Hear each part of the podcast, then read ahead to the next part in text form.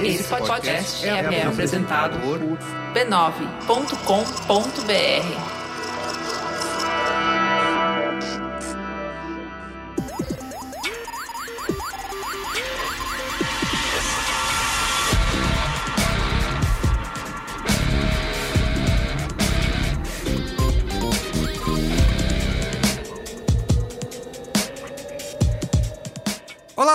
sou o Carlos Merigo e esse é o Braincast número 361 e hoje eu tô aqui com Bia Fioroto, Olá, Braincasters! Ana Freitas, Olá pessoal, estou aqui. Marco Melo, Salve, salve, rapaziada.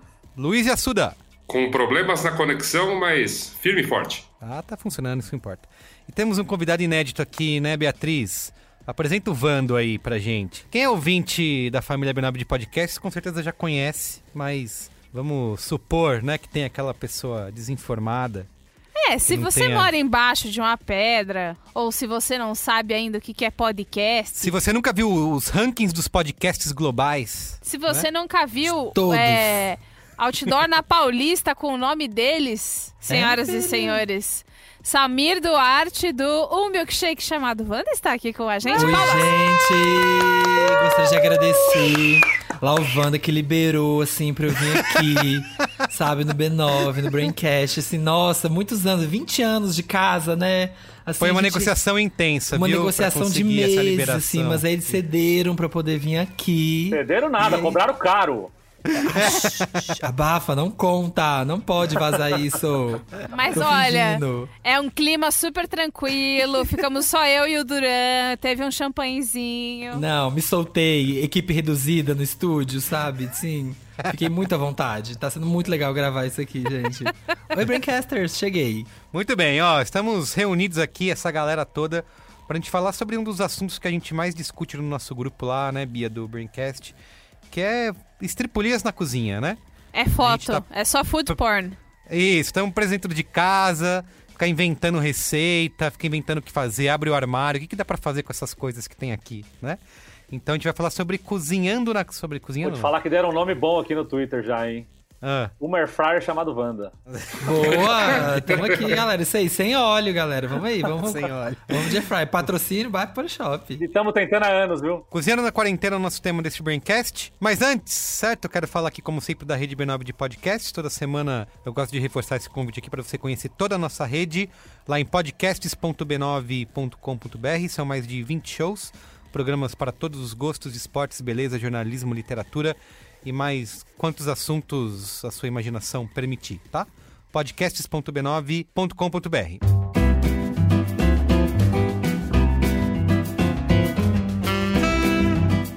E a indicação dessa semana é o Põe na Estante. A gente tem podcast aí pra quem é chegado no Clube do Livro. A gente já falou aqui antes do Caixa de Histórias aqui no Braincast, mas quero falar dessa vez do Põe na Estante, que é comandado pela Gabriela Maier e discute várias obras aí com pessoas incríveis.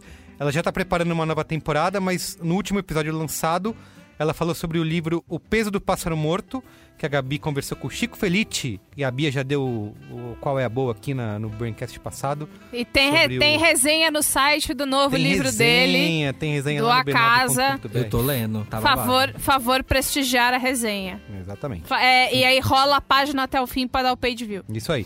A Gabi conversou com o Chico Felite e a Juliana Danta sobre o peso do pássaro morto.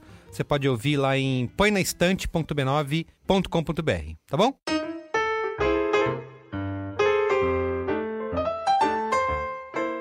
Ó, quem tem startup ou trabalha em uma já tá careca de saber. Às vezes tá careca até literalmente, porque manter o plano de negócios na cabeça, com essa nossa realidade do cotidiano, não é nada fácil. Muitas vezes no fim do dia, a gente olha ao redor e o pensamento é um só. Pô, e se ao menos a gente tivesse alguma ajuda, hein, pra fazer o nosso negócio virar? Pois eu vim aqui justamente te apresentar esse aliado. E o nome dele é nada menos que Google. Ou melhor dizendo, Google for Startups. É uma iniciativa para conectar negócio de tecnologia com o melhor que o Google tem a oferecer, tanto pelo conteúdo disponível online, como pelas mentorias e workshops com especialistas e até programas de aceleração na prática. Toda essa expertise de uma das empresas que mais fez diferença no mundo, aplicadas às possibilidades da sua empresa também fazer diferença. Se você e o seu negócio são movidos pelo IC, Então conheça os programas e as ferramentas do Google for Startups. Você pode acessar agora pelo link que está na descrição desse Braincast, aí no seu tocador de podcasts, ou também acessar o post desse episódio lá em braincast.b9.com.br, tá bom? Então não vai perder essa chance e conheça lá o Google for Startups.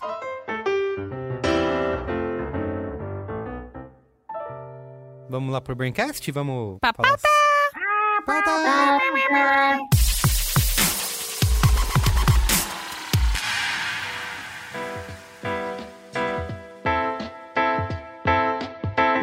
É, bom, a trabalhar fora de casa sempre fazia com que a alimentação fosse algo na hora que desce, né? Quando sobrava um tempinho, é quando a gente pensava em comer. Ir rapidinho no restaurante self-service do lado do escritório, mandar uma coxinha na rua, comer a sua marmita que você leva pro trabalho ou até pedir comida no aplicativo. Mas com o isolamento social e o home office, isso mudou completamente, né? A gente teve que encaixar a correria de fazer almoço, jantar e qualquer outro lanchinho na nossa rotina de trabalho. E para quem já levava jeito para cozinha, pode não ter sido um susto tanto assim, mas muita gente aí que não fazia nem ovo frito, né, só pedia de vez em quando um delivery, o negócio pode ter ficado um pouco complicado, passou a pesquisar como fazer arroz no Google, né? Virou uma coisa inevitável. Aliás, uma das reuniões que eu tive, Beatriz, você não, sei, você não estava comigo, mas eu te contei essa curiosidade, disse que as receitas mais pesquisadas no Google são as mais simples. Não fica, a galera não fica pesquisando fazer pato ao É, molho. eu, eu não sei se vocês. Eu já trabalhei no Panelinha da Rita Lobo durante um breve período de Não, tempo. mas eu- você viveu também, Tudo, Ana. faço- Amiga faço- do. Amiga do. Felipe Neto. Forrest Gump, a Ana é Forrest. Gump. Eu tenho Agora indo Cara, atrás de você A aí. Ana A é Ana o Forrest Forrest Gump. Gump. Eu Caralho! Você viveu, hein? Na verdade, ela tem 170 anos de idade. É, ela é. usa esse colar aí que deixa ela com aparência jovem. Low carb, dieta low carb, tudo. Conserva. E aí eu trabalhei no Panelinha por um breve período de tempo. E as receitas mais famosas são as mais simples mesmo, as mais tradicionais. As coisas que mais bombam é tipo como fazer feijão, como fazer arroz, Exato. bolo de cenoura. Bolo de cenoura. chocolate. É. Bolo de cenoura é a grande. Se não me engano, é o termo de busca de receita mais popular no Brasil. Ou é mais popular no Brasil, ou é o que mais gerava é, acesso orgânico na época do panelinha. É uma coisa ou outra, assim, mas é muito, muito grande. Assim. Bolo de cenoura. É ótimo, né? Sim. Também. Um, Pois é. um salve aí pro bolo de cenoura. É, então a galera tá pesquisando muito isso, né? Como fazer arroz, como fazer feijão, fazer as coisas básicas. Trivial. Tentando fazer o trivial, é, e tentando se virar pra ser criativo aí nessas escolhas, testar combinações. E tem gente que já tem prática, usa a cozinha até como um lugar pra esvaziar a mente, né, Pra relaxar nesse período. Mas tem muita gente aí também, né, passando uns Sofrendo, né? perrengues, né? É, comida queimando, se cortando na faca, né? Se cortando na faca. se Cortando, na se cortando faca. na ponta da faca, bem cortadinho, assim. Exatamente. Dedo Isso na aí. ponta da faca. Então, hoje nesse Braincast, a gente tem aqui quem mora sozinho, tem pra, e cozinha pra si mesmo, tem quem cozinha pra família, pros filhos, quem cozinha pro namorado, pra namorada. Então, a gente vai entender aqui qual que é o peso de preparar isso todo santo dia, né? Ter a obrigação de cozinhar. Né, tem, eu vi uma frase outro dia aqui, descobri que nessa quarentena precisa fazer refeição o tempo todo, tem que fazer almoço, tem que fazer janta, fazer café da manhã. Não era como antes, que as coisas simplesmente parecia que aconteciam, né? Estavam meio pulverizadas ali durante Total. o seu. Eu queria fazer até uma adição. Você na introdução falou: ah, quando a gente tava no, no mundo normal, a gente encaixava ali a, o almoço, o lanchinho, na hora que dava. Pode Uhum. ser isso pra você, Carlos. O almoço e o jantar eram as minhas horas preferidas É? do dia, pelas quais eu esperava ansiosamente. Ah, pra mim também. O almoço era marcado por uma rotina de buscar as crianças na escola, ir pra casa, almoçar, era todo um ritual. O almoço era marcado de eu virar e falar, Merigo, Merigo. Aí ninguém responder. Aí eu olhar pra trás e o Merigo não tá na mesa dele, porque ele já saiu e não falou tchau pra ninguém. É. 11 e ponto tinha que levantar e ir embora. Então, e uma coisa que tem acontecido nessa pandemia, nessa quarentena, né? Essa é outra buzzword que a gente vai usar no nosso próximo Braincast. Em tempos de pandemia, às vezes o almoço pode sair às três da tarde, não mais meio-dia como saía, mas... Ou quatro e meia. Ou quatro e meia, pode ser. manhã. Pode acontecer. Amanhã. É. Então é isso, ó. Nesse Braincast a gente vai discutir aqui o peso né, de preparar essas refeições todo santo dia, toda hora é hora de cozinhar, e equilibrando com outras mil tarefas que a gente tem que fazer e também refletir sobre Pra muitos, como eu falei, é o poder terapêutico da cozinha, mas também compartilhar aqui histórias de fracasso, né? E, obviamente, reclamar da louça que se acumula na pia. Eu já dei a dica da louça na pia. Vocês não estão me ouvindo. Vai lavando e vai, fa- vai fazendo e vai Exato, lavando. Vai exatamente. lavando e vai lavando. Fazendo e lavando. Não tem, assim, tem muita coisa na- nas etapas de cozimento que você tem que esperar. Então vai lavando louça. Tá lavando enquanto isso, tá bom. É. Para a gente começar aqui a conversa, eu queria, obviamente, perguntar a relação de vocês com a cozinha antes mesmo da quarentena, né? Quem já estava acostumado a fazer, quem já gostava, tinha o prazer de cozinhar e descobrir as coisas, ou quem tá se virando e aprendendo mais agora. Vai quem com, pode convidado. Convidado começa. Gente, eu, eh, antecipando que haveria uma pandemia, porque eu já tava sentindo no ar as vibrações, ano passado foi o ano que eu comecei a falar assim, não, gente, eu tenho que aprender a cozinhar alguma coisa, eu tenho que fazer, que eu, eu sou essa pessoa, que se falarem, ai, que dá Google em arroz, eu tenho aqui, ó, anotado aqui, ó, arroz, no, no caderninho de Que receita. lindo! Ele tá Porque mostrando eu tive um, que um aprender. papelinho. É um papelzinho aqui com a, com a anotação. Acho que é a primeira anotação que eu fiz de receita: arroz, abóbora, almôndega, legumes. Como fazer? Eu falei, gente, eu tenho que aprender alguma coisa.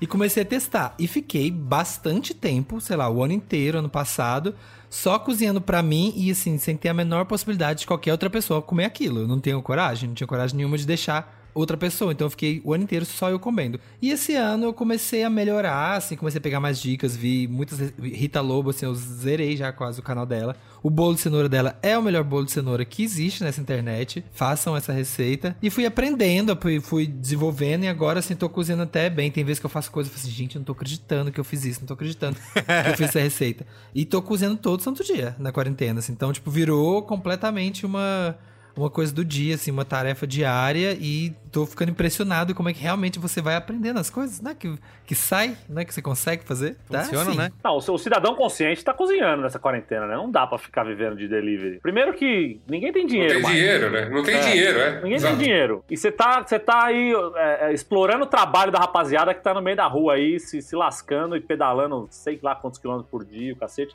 Uma discussão que a gente já teve aqui. E, porra, você tem tempo pra caralho dentro de casa, tá ligado? Por mais, ah, tô trabalhando muito dentro de casa. Porra, meu irmão, dá um miguezinho, tira uma hora ali, vai fazer um arroz. Você não produz o Mamilos e o Braincast. Eu quero que o seu local de fala seja diferente do meu. Tá certo? Eu tô sentindo Tá uma bom. estocada nos patrões aí, mas eu vou deixar. Não, não. Eu vou deixar Né? quieto, porque toda estocada no patrão é, é uma estocada bem dada. Mas isso que o Samir falou é foda, porque quando você começa, porque eu vou dar a minha experiência aqui, eu almoço em casa, almoçava em casa todo dia antes da pandemia acontecer, porque eu trabalho muito perto de casa, então não vou ficar gastando dinheiro na rua. Primeiro que é mais barato cozinhar em casa, segundo que você come muito melhor e muito menos. Porque você não vai no, no- quando você vai no, no self-service, por exemplo, você pega, é, põe uma coisa, uma coisa em cima da outra, coisa em cima da outra. Quando você vê, você tá comendo um monte de coisa, comendo tudo errado. Em casa, não, porque você tá eu fazendo só queria porções, né? corrigir sua pronúncia. É serve, serve, tá? Só pra você não errar na Você próxima. que se serve. É que serve, serve, é Você a abreviação de você serve. que se serve. Você que se serve. É, o- é o, é o nome do serviço. E aí, eu já, já tava acostumado a cozinhar em casa, então eu, mantive meio que um padrão de comportamento do que eu fazia quando eu tava, quando eu trabalhava fora de casa, que é o arroz e o feijão estão prontos desde sempre. E a salada também já tá lavada desde sempre. Então chega, lava a salada, já põe na geladeira. Porque quando você vai almoçar, por exemplo, você tô aqui trabalhando, ah, vou preciso almoçar. Levanta, faz só a mistura. Porque o feijão já tá pronto, o arroz já tá pronto, a salada já tá lavada e vai lá já resolve e ainda dá tempo. Por que, que eu fazia isso? Agora voltando aqui aos tempos do antigo normal, Pra ter mais tempo Não, pra não aguento mais essa história de Meu novo Lotus. normal. Chega. É meu Lotus no fã da semana. Chega Foi de uma novo. provocação. Chega. Não, fiz uma Vai ser a provocação. mesma coisa. Vai acabar essa pandemia, vai todo mundo voltar a fazer o que fazia. Vai, tem nada vai. normal. Novo normal. Já tá fazendo agora. Já tá fazendo o que fazia agora. Já. Lambendo o corrimão do metrô. Foda-se. Mas Continua. por que, que eu, voltando, por que, que eu tô acostumado a fazer isso? Porque eu fazia tudo isso pra almoçar rápido e ter meu momento relax na sala, assistindo meu YouTubinho ali, entendeu? Então as coisas tinham que ser rápido, chega, o arroz já tá pronto, o feijão já tá pronto, a mistura você vai fazer ali, põe na air fryer e tal. Come, e em 30 minutos você termina, faz toda a função do almoço e depois, ó, eu tô fazendo um gestinho de mãozinha no peitinho, assim, balançando os dedinhos, sabe? De folga. É, o flauteando, flauteando. E aí eu tenho mantido mais ou menos esse, esse padrão agora. E aí, o que o Samir falou de você. Como, como eu fazia essas coisas muito rápido, não tinha tempo também pra ficar ousando na cozinha, cara. Agora que eu tô dentro de casa, malandro, é pudim, que eu vou contar a história do pudim depois. Ensopados. E eu já tô testando outras eu vi que eu mudei quando eu tô testando outras temperaturas na air fryer. Porque antes era Não, 200, isso aí 200 é- graus. Ó, você Isso tá, é tá avançado. avançado. Não, eu é Agora- tudo no 200. Não, tudo acho 200. É isso, então, mas é assim. Agora, agora eu já tô testando. Muda a temperatura? Eu não sabia, achei que era só decoração. Se eu Ligou, puser, desligou. Se eu puser no 150 um pouquinho, no 180 mais um pouquinho, eu acho que o negócio vai ficar mais... Ousado será quando você fizer receitas a 80, 120. Não, não, aí não dá. O eu não tenho essa paciência. que É você tem. slow cook. É, ó, Costela, fazer costela no bafo na air fryer. Aí a conta de luz é 600 reais, né? Não, é- na verdade não, né? Porque justamente a resistência tá mais fria, né? Então você tá gastando menos energia, apesar do tempo alongado. Ih, aí, Muito aí bem, acho que bem. não tem ninguém aqui que tem conhecimento pra refutar. Pode ser verdade, pode ser mentira. Acredita. É, então tá bom, Meu legal. um ano de curso técnico de eletrotécnica me permite falar isso no podcast. Eu já gostava de cozinhar, né? Já falei isso em 327 Braincasts, todos eles envolvendo comida, eu tô lá, né? E aí ficava conversando com o Yasuda sobre isso, com o Ken, um montão também. Eu já gostava, só que era hobby. Aí quando passa a não ser mais hobby, É, então. Pra mim aí complica. dá vontade de, de pegar o saco de 5 quilos de arroz e jogar na parede, assim, bem... bem drama de novela, eh, eh, tipo, pegar e tirar tudo que tá de cima da mesa, assim! Mas o meu problema é, eu gosto de cozinhar, só que eu gostava de cozinhar quando era pra relaxar. E agora é, eu tenho tempo, porque eu preciso voltar, que aí tem o, o assessor ligando no meu celular, falando do não sei o quê. é, tem que ler o release do não sei o que lá pra mandar. É, é, eu acho que é. Eu acho que tem um jeito de se organizar e talvez eu não esteja me organizando direitinho. Mas tá ficando chato, tá ficando Eu acho que difícil. é, eu acho Já tô jogando a- aquela indireta pro Caio. Mas assim, não tá com vontade de fazer um almoço hoje?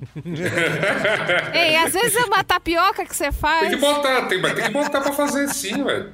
É que o Caio. Às vezes é uma tapioca que você faz. Que- o, o que que o Caio faz? É o jeito dele de cozinhar. Caio, para, para os beginners que estão chegando agora por causa do Samir, é o meu namorado, a gente mora junto. É. Caio Teixeira. Caio Teixeira, do Overload. A gente. O jeito dele de cozinhar é pedir comida. Como assim? Ele tá resolvendo o problema. Exato. É isso. Entendeu? Entendeu? Então, quando é tipo a vez dele, ele pede comida. Ele Só- bota no LinkedIn, né? Solucionador de problemas. Ele é. Resolvedor de problemas. Ele é problem, problem solver. Solver. Só Tá que certo. ficar pedindo comida, além do dinheiro que gasta, é um puta trampo que tem que passar álcool em gel em você, no entregador, no negócio, no saco. Abre o saco, lava a mão. Pega o negócio e lava a mão. Álcool já no saco Lava o prato. é. Deve ficar geladinho. Não pode passar perto de fogo, senão é um perigo. E assim, até você almoçar, puta que pariu, sabe? Já foi metade do frasco de álcool em gel. E- e- ah, eu, eu tô estressada. Próximo. Tô numa fase que eu tô assim, maravilhado, que é a de cozinhar as coisas que eu iria pedir num, num delivery. Olha, Eu falo assim, às vezes dá é- vontade de fazer uma lasanha. A dona comer lasanha. Eu falei assim, eu pedi, eu vou fazer a lasanha. Eu, vou- eu procuro a receita e faço. E aí eu fico maravilhado. E aí eu fico assim, pro Bruno, Bruno é meu namorado que tá passando a quarentena aqui comigo. E eu fico assim, olha, Bruno, não, se a gente tivesse pedido, eu fico fazendo as contas. É. Tá vendo? Aqui, ó, 180 reais. Dois pratos, É mais um muito delivery. dona de casa, gastou- né? A gente gastou 20, Ele tá sendo não? a cobaia de todas as suas receitas, é isso? Ah, igual minha Todas, avó. todas Minha avó era receitas. assim: eu vou, vamos pedir uma pizza. Pizza? Quanto custa uma pizza? 30 reais? Com 30 reais eu compro, eu faço aqui, ó, um quilo de arroz, um quilo de feijão, compro carne e não sei o quê. Que porra de pizza? Eu nem gosto de pizza. Aí você pede a pizza, ela come quatro pedaços da pizza. Gente, eu já tô vendo, eu já tô pesquisando pra fazer queijo em casa. Já Olha! tô nesse nível. Vai Mandei um começar. vídeo no nosso grupo de Braincasters, um vídeo da Ah. minha irmã que tem 8 anos fazendo queijo em casa. É, ótimo vídeo, todo um potencial de, de vlogger ali, vou te encaminhar. Não, total. Já- Ô, Nasceu Ana, conta aí você, Já. sua experiência com a cozinha. Sempre cozinhei, sempre gostei de cozinhar. Isso aconteceu porque eu gosto mais do que cozinhar, eu gosto muito de comer. E aí, pra, pra comer bem, você cozinha. Inclusive, ô, Ana, só, só um, um adendo que você falou. Interrompe, É, Marcos. é muito injusto. é muito injusto.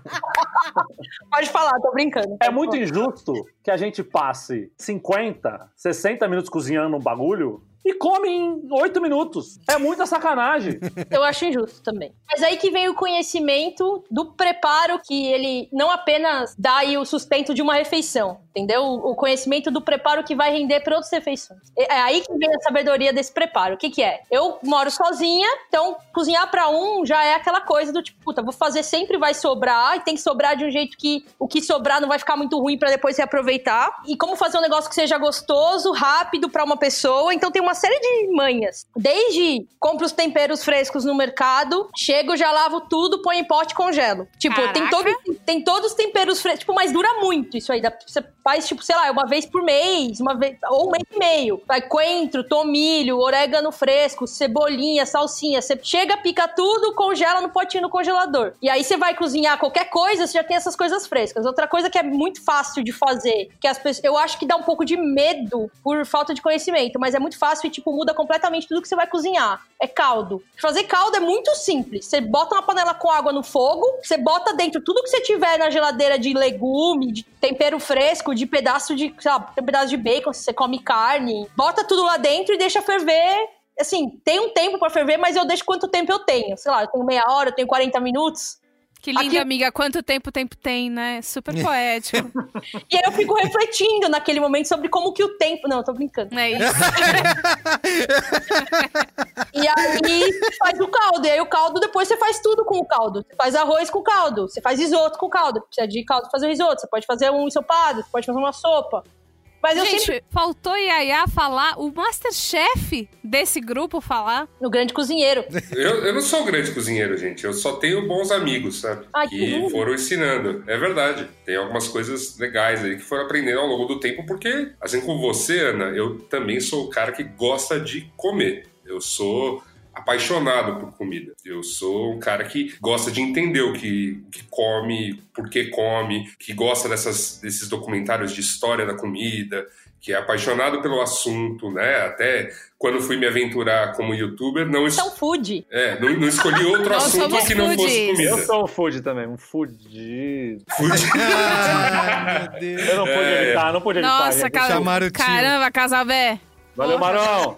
Então, e o lance todo, minha relação com, com a cozinha é que eu sempre gostei de comer, eu sempre fui gordinho, então sempre gostei. Obviamente, quando era mais jovem, era mais troglodita do que apreciador de fato de boa comida, por isso o tamanho. Mas aí com o tempo, além de ir aprendendo a, a comer melhor, né, é, fui tendo um contato com, com, esse universo da cozinha profissional. Né? Minha irmã fez gastronomia, a gente era muito jovem, eu já estava vendo o que ela, ela, ela, ia aprendendo e fazendo. E essa é a curiosidade, né? Porque assim, meus pais cozinham muito bem, minha irmã fez gastronomia, então, mesmo que eu me interessasse por cozinha, eu jamais fui obrigado, não ia para a cozinha da, da, casa dos meus pais fazer comida, porque não, não, era, não era um lance, não precisava. Tipo, eu não precisava nenhuma técnica, não precisava dominar nada lá, porque a comida saía, a comida brotava, e era, e era uma ótima comida. Ela só existia. Sim, e, e assim, também tínhamos muito costume de gostar de bons restaurantes. E, Apreciar bons Enfim.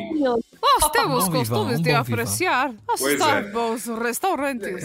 E aí o lance... Ficou, é. Eu queria te dar essa notícia, ficou meio assim. Foi mal, foi mal.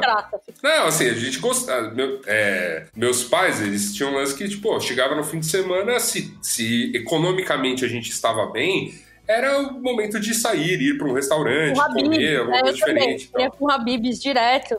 É, variava. tinha, tinha, tinha época econômica que era Habibs, tinha época econômica que podia ser um restaurante japonês, podia ser uma, uma pizzaria mais legal, só isso. Isso Nada... foi uma coisa que para mim mudou muito nos anos, na, na era Lula, né? Porque a gente não tinha grana. Então eu cresci sem, tipo, comer fora era muito raro. E quando era, era no Habib's. E aí, tipo, o McDonald's era só aniversário. E quando começou, ah, os tempos começaram a mudar, os ventos econômicos melhoraram, eu lembro que eu, minha mãe e meu irmão, a gente ia muito, tipo, abrir uma hamburgueria em Santo André. E aí eu, eu fui ampliando, acho que tem um lance sobre comida, que talvez muitas pessoas estejam vivendo agora na quarentena, né? Que é, é muito, tipo, referência e ampliar o paladar é uma parada muito importante. E aí, meu pai trabalhava numa, numa agência de comunicação. E aí tinha um cliente cliente que era um restaurante japonês e tinha permuta. E aí eu, tipo, eu tinha 15 anos. Ninguém, a gente, ninguém tinha grana para comer comida japonesa, sushi. Tipo, nem tinha direito.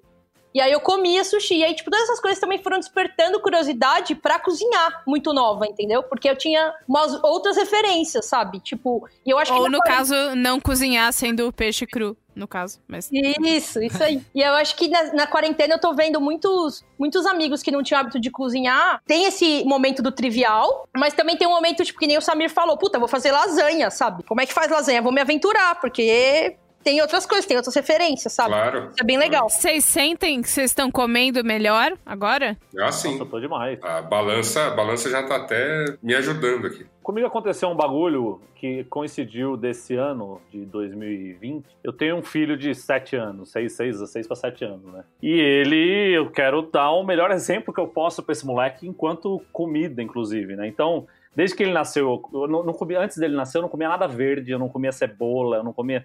Era uma, uma- uma frescura do cacete. E aí, desde que depois que ele nasceu e começou a comer comida sólida, eu me forcei a, assim, cozinhar as coisas pra ele e experimentar. E conforme eu ia experimentando, eu ia gostando. Então, o ano de 2020 me introduziu a salada, salada verde, no meu cardápio. Entendo. Aos 38 anos, veja só. Ai, que bom. Bom, mas, cara, antes tarde do que nunca. Exatamente. E agora eu tenho. Tem dias que eu faço. é, minha janta é um- uma bacia de salada verde com, tom- com tomate e cenoura. E eu jogo uma carne que tiver em cima, um- uma, uma coxa de frango, um torresmo, qualquer coisa. E essa é a minha janta. E, e para mim tem sido uma, uma puta descoberta, assim, que dá pra jantar salada e pra comer salada. Porque eu tinha, pra mim, eu, eu tinha uma máxima que era que se salada fosse bom, tinha rodízio de salada. Coisa que não existe, né? e agora eu tô vendo que podia ter um rodízio de salada que ia ser da hora. O rodízio de carne te induz a ir lá no buffet de salada, se encher daquilo que é mais barato. Então tem arroz, batata, maionese e tal, né? E aí, carne Comigo sempre se fuderam, que eu nunca fiz isso. Essa coisa de filho, você tá falando que você tem filho, cozinhar com filho, né? As pessoas que têm filho. Eu estou tão ansioso que eu fico pensando, quando eu tiver filho, apesar de eu não ter o menor plano de ter filho no futuro nem próximo, fico pensando, gente, quando. Às vezes eu vou no McDonald's, sei lá, e peço dois sanduíches e levo pra casa, e aí pego sorvete. Eu fico pensando, nossa, quando eu tiver filho, será que eu vou fazer isso? Puta, vai ser foda, né? Eu não vou poder no meio. Que ótimo ontem, exemplo. Então, Você mas pode, o, você pode fazer que nem meu pai e botar a criança pra cozinhar. Fazer Também. queijo.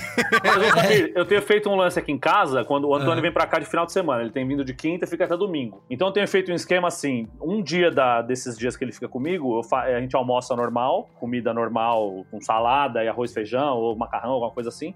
E na janta eu invento um bagulho besteira pra fazer. Eu faço hambúrguer, ou faço. "Vamos- Vamos jantar cachorro quente? Vamos.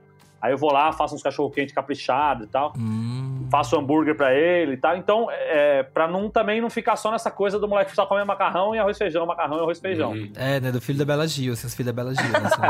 Vendo- É, Tá mas mas, é, melancia na air fryer, né? Não vou fazer. É, exatamente. Esse Mas- lance que a Bia falou da- de cansar de cozinhar, eu não tenho cozinhado muito, na verdade eu cozinhava mais antes da quarentena, mas eu fiz uma coisa, tipo, meio um equilíbrio. Tipo, eu tenho, eu peço marmita e a entrega, tipo, é semanal. Então eu peço marmita, cinco marmitas, e aí eu congelo elas. E são umas marmitinhas bem trivial mesmo, assim, meio saudável, meio trivial. É bastante comida. E aí eu cozinho, eu só tenho que cozinhar uma vez por dia, porque a outra vez eu como a marmita, que eu acho que é uma saída também, porque não é é bem mais barato do que delivery, é uma entrega só durante a semana e me permite cozinhar uma vez só. E aí, enfim, essa, essa é uma vez que eu cozinho, eu faço alguma coisa bem, bem rápida, bem tranquila, sabe? No começo da quarentena eu tava mais frita das receitas, procurando as coisas. Agora, acho que, sei lá, já deu uma, já deu uma É, desanimada. eu- você falou sobre fazer os caldos, né? Porque tem uma coisa que eu fiquei pensando, ah, legal, muito saudável, né? Muito melhor do que usar o caldo de legumes ou caldo de Caldo carne. pronto, né? de- Você diz, aquele. Caldo pronto. Eu acho que é legal que porque na, durante esse período que você está em casa, você pode ir testando mais essas coisas, coisas que naturalmente você não, faz, não faria antes porque não teria tempo, agora você pode testar. Mas ao mesmo tempo, E a margem, É. como fica o seu lucro? é isso, exatamente. E as grandes marcas, como vão sobreviver? CNPJs vão morrer se você continuar fazendo seu próprio caldo em casa. né? É. Não, mas eu queria ver se vocês são contra esse tipo de coisa, sabe? Ah, não pode usar ketchup nas coisas, nem caldo pronto, tem que fazer tudo Assim, caseiro e orgânico, ou tem espaço pra esse tipo de Ah, coisa. cara, eu, eu acho eu tento comer as coisas mais in natura que o meu cotidiano permita. Uhum. Tipo, o que eu puder fazer o mais natural possível. O que eu quero dizer com isso? O menos processado possível. Bom, tem o molho de tomate do tomate orgânico que eu colhi. Esse eu já, já não dá. Aí tem o molho de tomate do tomate orgânico. Aí tem o molho de tomate do tomate. Aí tem o molho de tomate do tomate em lata. Que não é um molho processado. Eu uso tomate em lata. Poderia usar o tomate, tem gente que usa o tomate. Tipo, o lance é que, sei lá, eu não sou contra nada dos outros, né? Cada um. Algumas coisas eu sou, veja bem. Mas, Algumas coisas eu sou. mas em termos de comida, tipo, eu tento comer o menos processado possível, mas é o que cabe na minha rotina. Tem dia que não vai caber. E acho que vale pra todo mundo, né? Não sei como vocês lidam, como é isso? É, eu tenho, eu tenho uma parada com sódio. Eu fico meio paranoica com sódio demais. E aí eu vou inchar, e aí vai, vou ter problema, e aí eu vou morrer. Então, esses temperos. Nossa senhora. e aí, vamos ver. É Direto assim, do inchaço É pra assim que morte. escalona pra mim. Mas é, o que eu evito é o tempero pronto, tipo. Esses temperinhos que vem no saquinho. Sazão. Que é, Fala o nome, Sazão. A menina, É. menina do, do temperinho. Ah, isso, eu ia perguntar. Vocês viram esse vídeo? Só um temperinho, bota um temperinho. A cada, a cada Esse passo. vídeo e, a, e, a, e, a- e aquela mulher que faz a costela da garrafa PET são dois vídeos pra você lembrar como é que se pega um câncer, assim. Sim. São vídeos, vídeos amaldiçoados. Como é o vídeo do temperinho? A menina, a cada passo que ela tá fazendo da comida dela, de várias comidas e acompanhamentos, ela abre um saquinho de sazão e vai, e vai falando Ah, eu assim, vi, bom, vi. Tá, por aqui um temperinho, por É bom que ela aqui balança o saquinho, você bota o temperinho. bota o temperinho, aí falta, aí aj- ajusta o sal, bota um pouquinho de É sal tipo também. aquele macarrão de panela de pressão. É, que joga tudo dentro. É. Como é isso? Existe isso? Ah, Não, é isso um- aí só vendo, Carlos. Não, não É, dá nem não pra explicar. É, certas coisas não dá. Mas Tá eu, eu, tenho, eu, tenho essa, eu tenho essa parada com o sal. Então, tempero, eu, eu arrombadíssima, eu faço a minha própria massala. Eu Ah. compro os temperos. Que linda. Aí eu faço a minha própria misturinha que fica no meu pote, tá bom, meninas? Esse é o meu tempero de sempre. Que eu- e aí eu tenho um potinho que é o tempero tipo de frango e de outras coisas assim, tenho de molho. E aí que são misturas que eu fiz. Na época, eu ia, né, em, em 1900 e 2018, quando podia sair na rua. Eu ia lá na zona cerealista. Agora que não pode mais, eu compro na, na Onliners. Aliás, vocês estão indo pro mercado ou vocês estão pedindo o mercado? Tô revezando. Tem muita coisa que eu consigo resolver entregando uma vez por quinzena tal. Mas tem. Quando eu quero alguma coisa muito específica, eu vou. Ah, eu tô indo porque é o banho de sol, é a hora do banho de sol. Eu É também tô nessa aí. pra É a hora que eu saio de casa. Eu só saio de casa pra ir no mercado, então. Vai caminhando bem devagar, né? O Bruno aqui em casa marcou semana passada de encontrar uma amiga no mercado, assim. A gente não pode, não pode se encontrar. Tipo, ela vai fazer mercado na hora que eu fazer, a gente se vê de longe assim e conversa no mercado. Ah, é isso, é isso, date de mercado, tá certíssimo.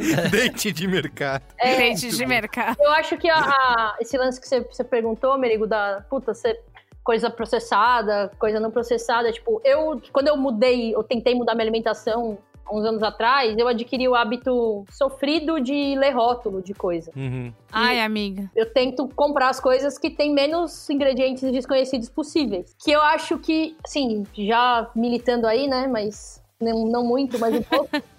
Pera aí, pera aí que eu vou baixar o telão pra você pôr o PowerPoint, pera. Tá, seis Vai. razões, seis razões para você comer de maneira mais natural nessa quarentena.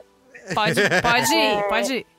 É que eu acho que, ainda mais porque a gente tá nesse momento com mais tempo e, tipo, comer, comer bem não é necessariamente você comer coisas, sei lá, que as pessoas acham que é light, não sei, sem gordura. Sim. Tipo, isso. comer bem pode ser um mergulho no alimento, de fato, como sustento e como. e, e olhar pra. De onde vem isso? O que que isso tem? Eu conheço o ingrediente que tem isso, por que que.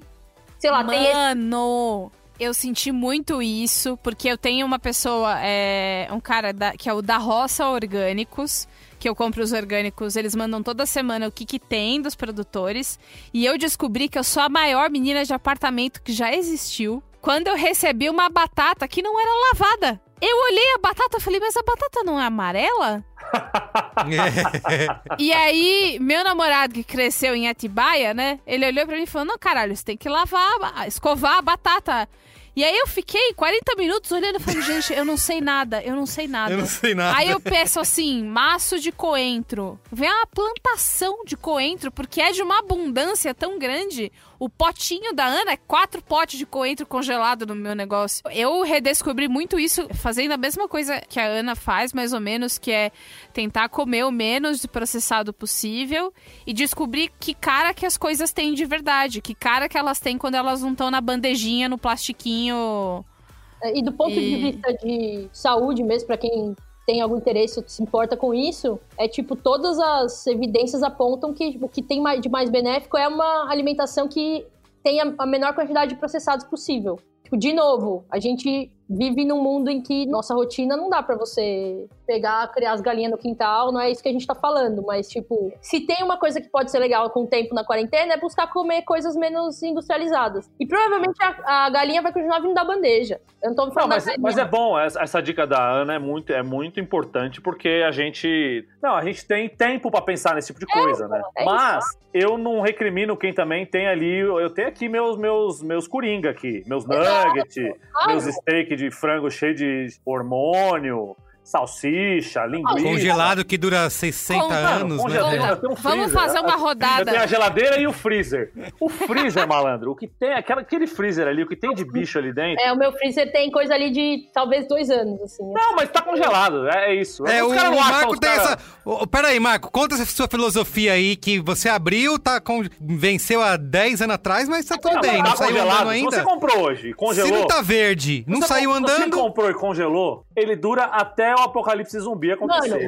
Mano, filme, não Eu estraga. faço, eu faço um apelo à vigilância sanitária, por favor. Não é, o meu, meu freezer eu não desligo à noite. Casa, a eu não casa faço do igual o pé de Desliga papo. Eu não desligo à noite. freeze de Nos noite. filmes, não tem, não congela o corpo do- da pessoa pra depois colocar a consciência nela? 20, 30 anos. Então, é isso, ele não volta vivo.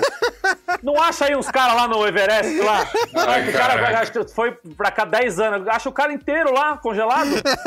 Mas você não vai comer o cara. mas se fizer uma força, uma massagem no cara, ele revive. Não, o cara está me zoando. Porque eu falei que eu comi um bagulho aqui outro dia e eu dei uma cheirada e tava bom. E eu comi e tá tudo certo. Tá certo. A a humanidade, a humanidade ela, ela sobreviveu desse- exatamente dessa maneira. É verdade. Luiz, e Usando o nariz. E você, Samir? Ah, Fala e só sou a mesma coisa. Tipo, é só cortar. A escola Rita Lobo de, tipo, evitar ultraprocessados. Tipo, eu já fui louco dos macros, contar macros, assim, né? Deixa eu ver que é carboidratos, proteínas, quanta grama de cada. Essa refeição tá tendo isso, tanto de, de carboidrato. Parei com isso, assim, porque não se sustenta, assim. Só tô também é, evitar ultraprocessados, mas tem os que eu gosto, assim. E eu não tenho a menor culpa de comer esse pessoal. Eu adoro um certo biscoito recheado de doce de leite, que é um inferno de é gostoso. Vou no mercado, Bruno, você vai levar isso? Eu falo assim, vou, vou levar. Levo, dois pacotinhos tem ali. Às vezes uns chips de requeijão, que eu amo também, assim, ó. Ele fica lá, o Coringa, você tá lá guardadinho. Uma vez, assim, você vai ver um filme, nossa, vou comer esse negócio. O meu ultraprocessado do mal que eu, eu não consigo, assim, eu, eu tenho que ter, porque é um negócio que eu recorro, que é o meu, a minha indulgência. Eu como pouco, mas eu tenho. Sempre é um certo macarrão instantâneo. Ah, É, sim. então você deixa aquilo ali, não vai ser a sua base, né? Não vai ser o seu dia a dia. Tem- todo mundo tem algum. O meu, o meu é aquele refrigerante preto, famosíssimo. Eu tenho, eu tenho eu tenho três desses guilty pleasures de, de comida que não tem cor de comida. Que é minhoquinhas cítricas de uma marca aí. Tudo.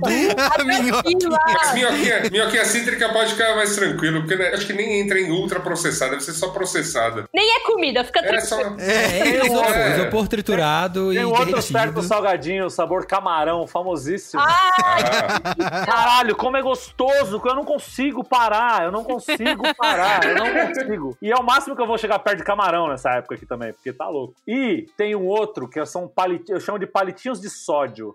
Ai, sei qual. É aquele da embalagem No verde. colégio só dava esse. Puta que pariu. Palitinhos de Parece sol. galho. O que aquilo ali salva à noite, 11 da noite, deu aquela, aquela vontadinha de comer alguma coisa, mas ah, não vou preparar nada. não. Lógico, lógico. Pali, é só um- palinetes de sódio. Palinete. Alinetes. Palinete, Palinete. sódio. É só um Billy Night, né? É só um Billy Night. Só o não é Billy Night, um- é isso. Ainda comia que nem castor, assim. ah. É isso, isso. Que beleza. O meu não é uma coisa que eu tenho em casa, mas é uma coisa que de vez em quando eu tenho que pedir pra, ou, ou ir, né, pra ordem se restaurar, pro light side vencer, que é o raio dos arcos dourados. Ah, achei que era raio. Eu falei assim, raio? Dourado. Ah, os arcos dourados. Sim, Os arcos tudo. dourados. É eu bom não demais, sei. né? É. Mano, vai se fuder. Não, e eu preciso. Tem uma. Assim, tem um tempo que o meu corpo fala assim. Ele, é ele, agora. ele vem bem quietinho e faz assim, ó. Faz tempo, né? Chega o palhaço, né? Para, para. Você viu, você viu que lançou o Double? Você viu que tá em promoção? Dois. Isso. Você viu? Então, mas aí é um momento que precisa chamar o delivery, né? A gente falou, ó, chama menos, tá mais em casa, pode ter a questão de grana também. Mas quando que vocês se dão ao luxo de, ah, não, puta, não vou cozinhar nada, vou pedir aqui mesmo. Tem coisa que, Oh. por melhor que você possa estar fazendo na cozinha, nunca vai ser igual ao resultado. Por exemplo, a comida que é mais pedida em delivery nessa casa, que é pizza. Cara, você Sim. pode comprar uma pedra, você pode. Pode, se, você é. não tiver, se você não tiver um forno a lenha, cara, não vai ficar igual. e é isso. Ou aquele forno elétrico super especial lá da, da pizzaria elétrica e tal.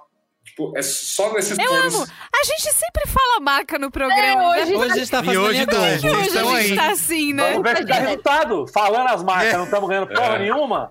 Vamos ver se aí Isso. escondendo, você chega uns É receptivos isso aí. que ninguém vai Exatamente. saber, né? Bairro do. Limão, Ninguém vai logo ali, saber as marcas que a gente tá falando.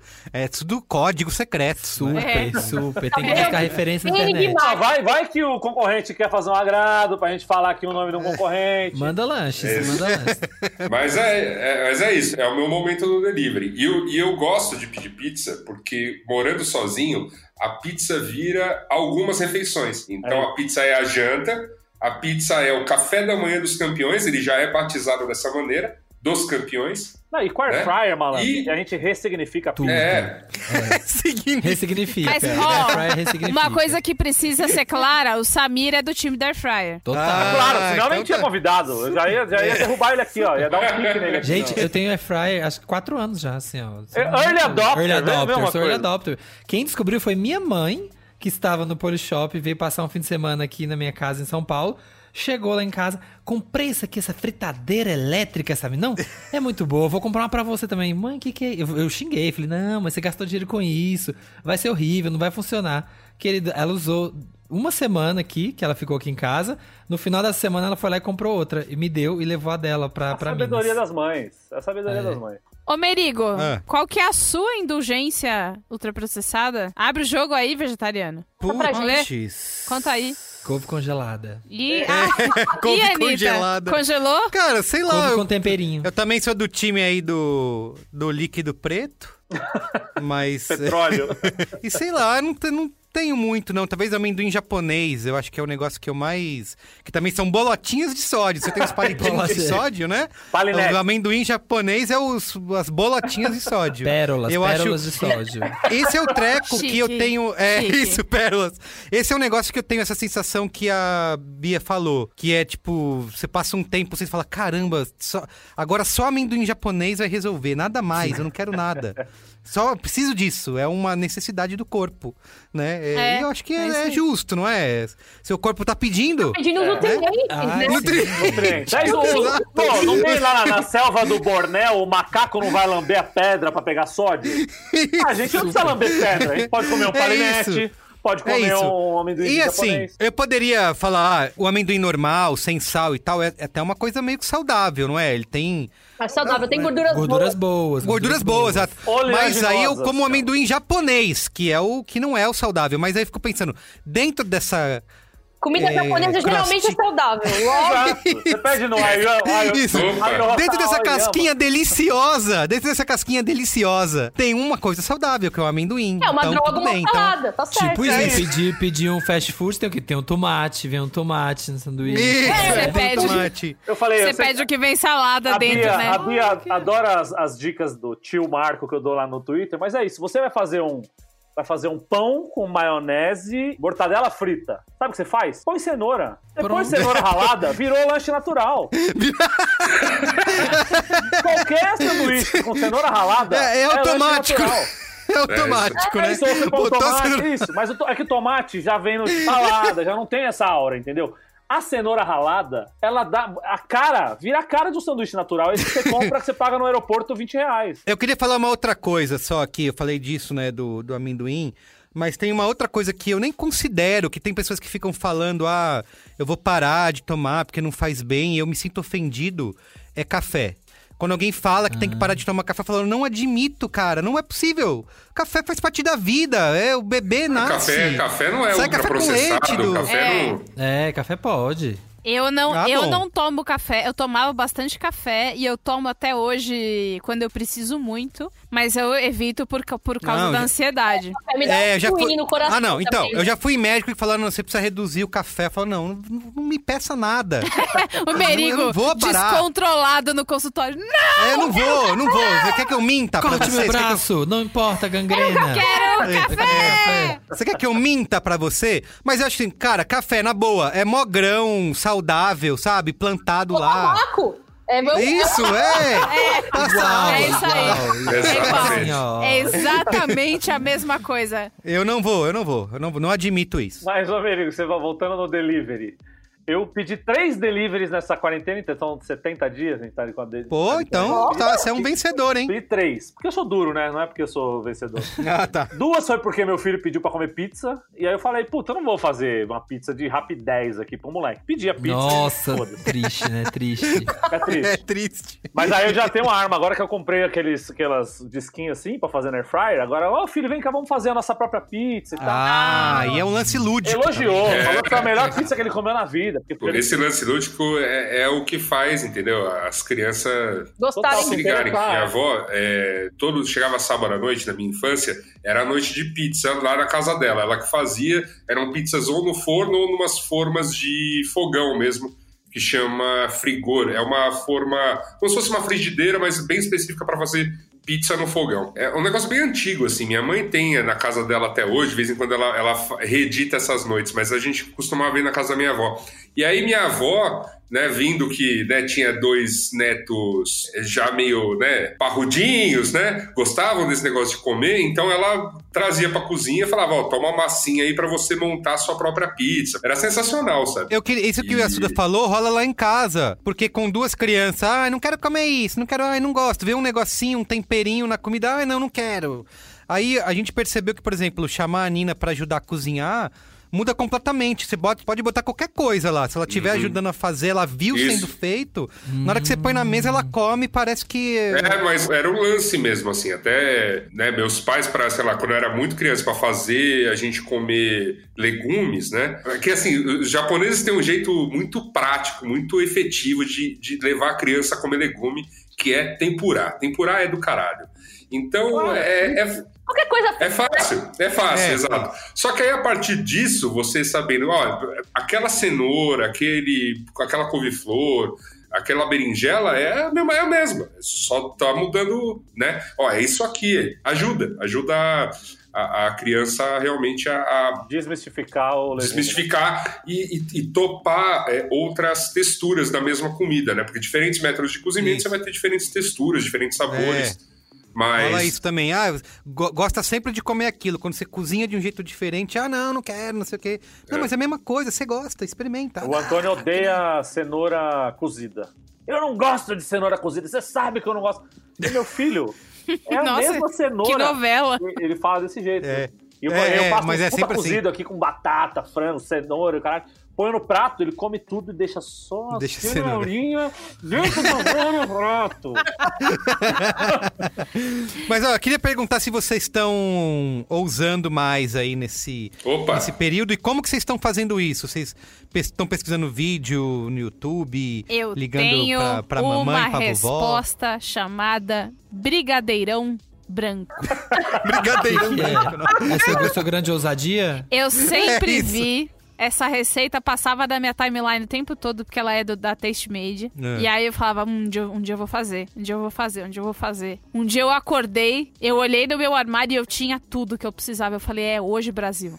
aí eu fiz. Presta atenção que essa história é boa. Fiz, pus. Isso, quero, queremos receitas Derreti, derreti o co- chocolate branco, que tem que tomar cuidado. Derreti devagarinho. Pus os ovos, o leite, o não sei o quê. Banho-maria, tem que assar igual pudim, né? No banho-maria. Opa, opa, a controvérsia. Aí, é, tá. aí. Se você não está usando uma air fryer, tá. Aí, na hora que ficou pronto, eu pus na pia e eu tenho uma gradezinha pra deixar as coisas esfriarem. E um pezinho da grade tava dentro da pia e eu não vi. Então, assim, dois pés na bancada e um dentro da cuba da pia. Na hora que eu pus o negócio, ele virou todo dentro da pia. Puta merda. Você lambeu na hora, né? Óbvio, dispensar. E não era nem aquela pia lavada que você fala assim, puta, vou dar um migué aqui. Não, a pia Pegar tava suja. cima. Tava suja. Tava com o ralinho japonês zoado. E aí eu chorei por 25 minutos de maneira inconsolável. Eu comecei a chorar na cozinha e aí o meu namorado veio ver que- porque ele achou que eu tivesse me machucado. Ele falou, o, ele falou o que que aconteceu? E aí eu só apontava pro negócio e eu não parava de chorar. E aí é, entre lágrimas, eu quero que vocês me imaginem enxugando assim as lágrimas. Eu falei, eu vou fazer de novo amanhã. e eu fiz e eu tomei o cuidado redobrado pra grade estar no lugar correto e foi a melhor receita de todas. Olha, que história de superação. Brigadeirão branco da Taste Made, procure, Venceu. procure saber. Parabéns, Então, mas deixa eu falar aqui, já, pegando o gancho da, da Beatriz, que ela falou do pudim, eu, daqui né, no meio dessa quarentena, falei, eu vou aprender a fazer a porra do pudim. Porque eu adoro pudim e nunca fiz um pudim. E fico esperando a boa vontade das pessoas fazer pudim pra eu comer a porra do pudim. Aí soube no meu gru- grupo da, da Air Fryer no, no Facebook, toda hora, É galera. Brasil, é Air fryer, BR. receitas air fryer. Aí, peguei receita, vou lá fazer meu pudim. Só que o pudim, o, o- a treta do pudim é fazer a porra da calda do pudim, que é uma desgraça. Ah, é?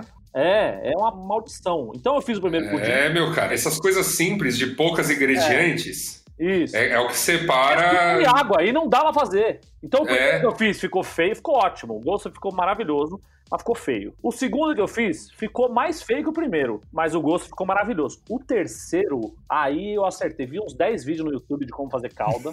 Fui lá, acertei na calda, acertei no pudim, o caralho saiu lindo. Tirei foto, postei nas redes. Falei, meu pudim, caralho, meu pudim, assim, com o dedo pra cima, assim. Pudim maravilhoso. Eu falei, nah, agora eu tô voando, né? Já fiz uma vez, agora daqui pra frente, pudim toda semana. E pudim, aquele pudim bonito, caralho. Mano, fui fazer um pudim essa semana, sábado. Gastei sete- quase um quilo de açúcar, não consegui fazer a porra da calda. Não consegui, não consegui, não consegui. Fazia, dava errado, fazia, dava errado, fazia, dava errado. Gastei todo o açúcar que tinha em casa e não consegui fazer a calda. E o pudim já batido lá no liquidificador. E agora, o que eu faço? Acontece. Vou jogar fora o bagulho? Não, vou fazer sem calda, não vou. Olhei em cima da geladeira, tinha um vidro de mel. Ah, tá pronta a calda. Pudim de mel. Pudim de mel. Assim, dá um estranhamento. o Primeiro, primeiro, primeiro contato. Um pouco doce, um pouco doce. Ele ficou bonito, talvez. ele ficou bonito. A calda ficou menos marronzinha, mas ficou bonito. A foto, a foto pro Insta ficou Eu, bacana. eu- eu não chego, eu fiquei com vergonha. Mas. vergonha de não ter conseguido com um quilo de açúcar fazer uma porra de uma calda. Aí, o primeiro contato com ele é aquela coisa assim: hum, não é pudim, puta merda, mel e tal. Terceiro pedaço, malandro, você já tá, puta, pudim de mel. Vou, vou acabar essa janta e vou partir pro meu pudim de mel. Então, gente, calma. O negócio é calma, porque eu me. Improvi- improvise, é isso? Me Não, é, com a porra da calda. Abra a geladeira, vê o que tem e na dúvida taca em cima. Mas quando você começa a aprender a cozinhar, assim, começa a fazer as É. coisas, você começa a errar aí, porque uh, no começo você vai muito metódico, É. assim, você vai pegando confiança e acha que você tá arrasando. Nossa, eu já tô estragando um monte de receita que eu É já andar, fazia é igual andar de. É, moto. É igual andar de moto. É igual andar de Igual moto. andar de moto. Você pode cair e se ralar toda. Mas é isso aí mesmo. coisa de aprender a cozinhar, que eu acho que tipo, que foi que eu aprendi com a Rita Lobo, que eu acho que é, vale pra todos, é um grande ensinamento. Tem muita gente que tem muita dificuldade com esse, quem não sabe cozinhar, tipo, não consegue partir do zero. Tipo, eu cozinho desde muito nova. Quando você aprende o básico do refogado, das técnicas mais básicas de cozinha, você consegue abrir a geladeira e falar, puta, o que, que tem aqui? Improvisar. Quando você tem referência de paladar, tem essas técnicas básicas. Quem não tem isso, fica muito perdido, às vezes tem que, tipo, começa a cozinhar e fica, puta, não, eu só consigo cozinhar seguindo receita. É, Porque a pessoa ela precisa desse guia.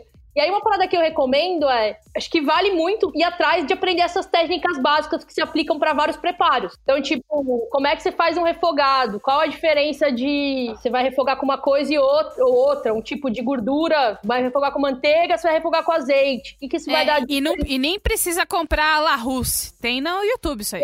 Gente, E aí, Não, é, e, e, e para ajudar, acho que a Cordon Bleu postou todas as técnicas básicas de cozinha Aí. É, o, o li- um livro de 200 páginas tá, tá gratuito. Então, Então, e aí Mas não, não saiu o filme ainda desse livro? Vou esperar sair o filme. É, tá bom. Não, é- não, é que ele, ele, é um bom, ele é um bom guia, por exemplo, pra- quando você quer uma técnica refinada, que seja fazer uma cauda, como você teve muita dificuldade, Ah, nem me fala. Ou faz- deu gatilho. ou fazer um fundo, ou fazer É, um. aprender poucas coisas, tipo, ah, o que, que é emulsificar? Pra que serve isso? Como é que. Por exemplo. que, tipo, vai, você vai picar. Por que, que serve você picar a cebola em tamanhos diferentes? Que diferença dá? Tá ligado? Tipo, essas Uhum. coisas parecem. Quando você tá começando, as, as técnicas mais básicas, de repente, obviamente, se for pesquisar receita, você vai acabar aprendendo as técnicas básicas, né? Na, na prática. Mas se você, em vez de, tipo, ah, eu vou pra uma receita, você ir pra se focar nas técnicas, tipo, isso vai abrir porta pra muitas, muitos mais receitas muito Vai. rápido, entendeu? Vai. E o lance do improviso vai muito dessa coisa de você entender o que cada parte da receita faz de fato no teu prato. Exato. Pra você saber, assim, olha, se não tem ovo, por exemplo, vai tal coisa. Se não tem leite, sabe, é aquela receita dá pra fazer isso, isso, isso, Isso, sem o leite. Até de complementar sabor. Tipo, Sim. E, e você vai, sei lá, fazer uma salada. Eu faço bastante salada aqui, eu faço umas saladas com muita coisa. E aí, tipo, você começa a pensar de um jeito mais prático. Tipo, ah, eu preciso de umas folhas, eu preciso de um legume, eu preciso de uma proteína. E você, olha, e você vai na geladeira, vê o que tem, tá ligado? Ah, puta, tem ovo, não tem ovo, eu posso pôr o ovo frito, dependendo. Ah, se eu não for fazer uma salada de folha, eu posso pôr um ovo com gema mole, tipo, dar uma brisada. Tipo, que Uhum. tipo de molho eu posso fazer diferente? Posso fazer maionese em vez de fazer um molho com azeite só? Tipo, tem um monte de, de coisa. E aí, de repente, você acha que salada é chato, mas você pode, com Ah. os ingredientes parecidos, meio que comer uma salada muito diferente todos os dias durante uma semana. Sim. É, tanto é que, assim, o que eu sempre faço, eu tenho dois tipos de, de cozinha, né? Quando eu vou encarar. Tem a minha cozinha demorada, que é a que eu gosto de postar, que vocês ficam falando cara do slow food, bababá, aquela coisa toda, que tanto me acusam. E, A gente tinha coisa de ser crockpot. e tem a comida rápida. Então, a comida rápida é: eu tenho a salada lavada na geladeira. Geralmente, eu air frito uma, uma sobrecoxa de frango e uma batata doce ou uma batata. E basicamente e faço assim um tempero legal para salada para tirar um pouco da, da sem graceza do prato. Então, ou, ou a, ou a salada vira uma salada Caesar, ou vira com molho de mostarda e mel, porque são coisas rápidas, é só misturar os molhos e, e- e jogar na salada. Então, é- isso é rápido, tipo, é entrar na cozinha, no tempo da air fryer, você sai com o prato Exato. pronto. É 15 minutos você tem um prato pronto. E aí, óbvio, tipo, o prazer de cozinhar, de ir pra cozinha, como já fiz, assim, fazer um caldo de carne de 12 horas. Fiz. Foi legal? Foi. Dá trabalho pra cacete. Dá, você tem que ficar, você tem que ficar meio atento à panela, não às 12 horas, mas de cada duas horas e ver como é que tá o nível de água. Dá um puta um sabor, mas não é pra fazer todo dia, não é pra virar o Ru, vamos fazer aí, porque eu não sou um restaurante. Restaurante tem que fazer esse tipo de coisa todo dia. Né? Quero mais receitas aí, gente. O que vocês estão fazendo aí, descobrindo nessas. nesses Eu fiz tempos falafel. Dentro de Deu casa? errado. Olha! Eu fiz falafel também. O gosto ficou bom, mas não ficou consistente.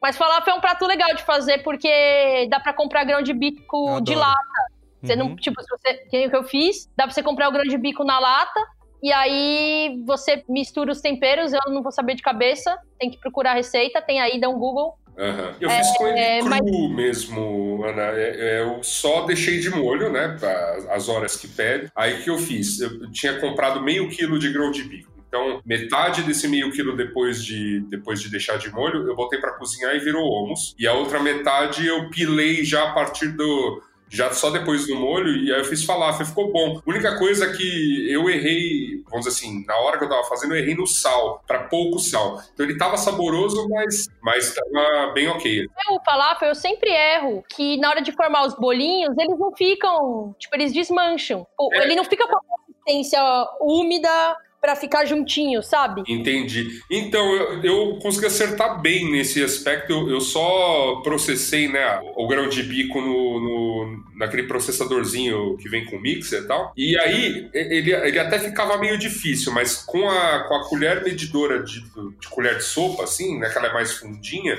eu fui dando uma apertada assim. Ah, e- boa! Eu poderia ter usado essa colherzinha E medidora tenho. aí, e aí deu certo. E eu fritei na air fryer, ele ficou ótimo, assim.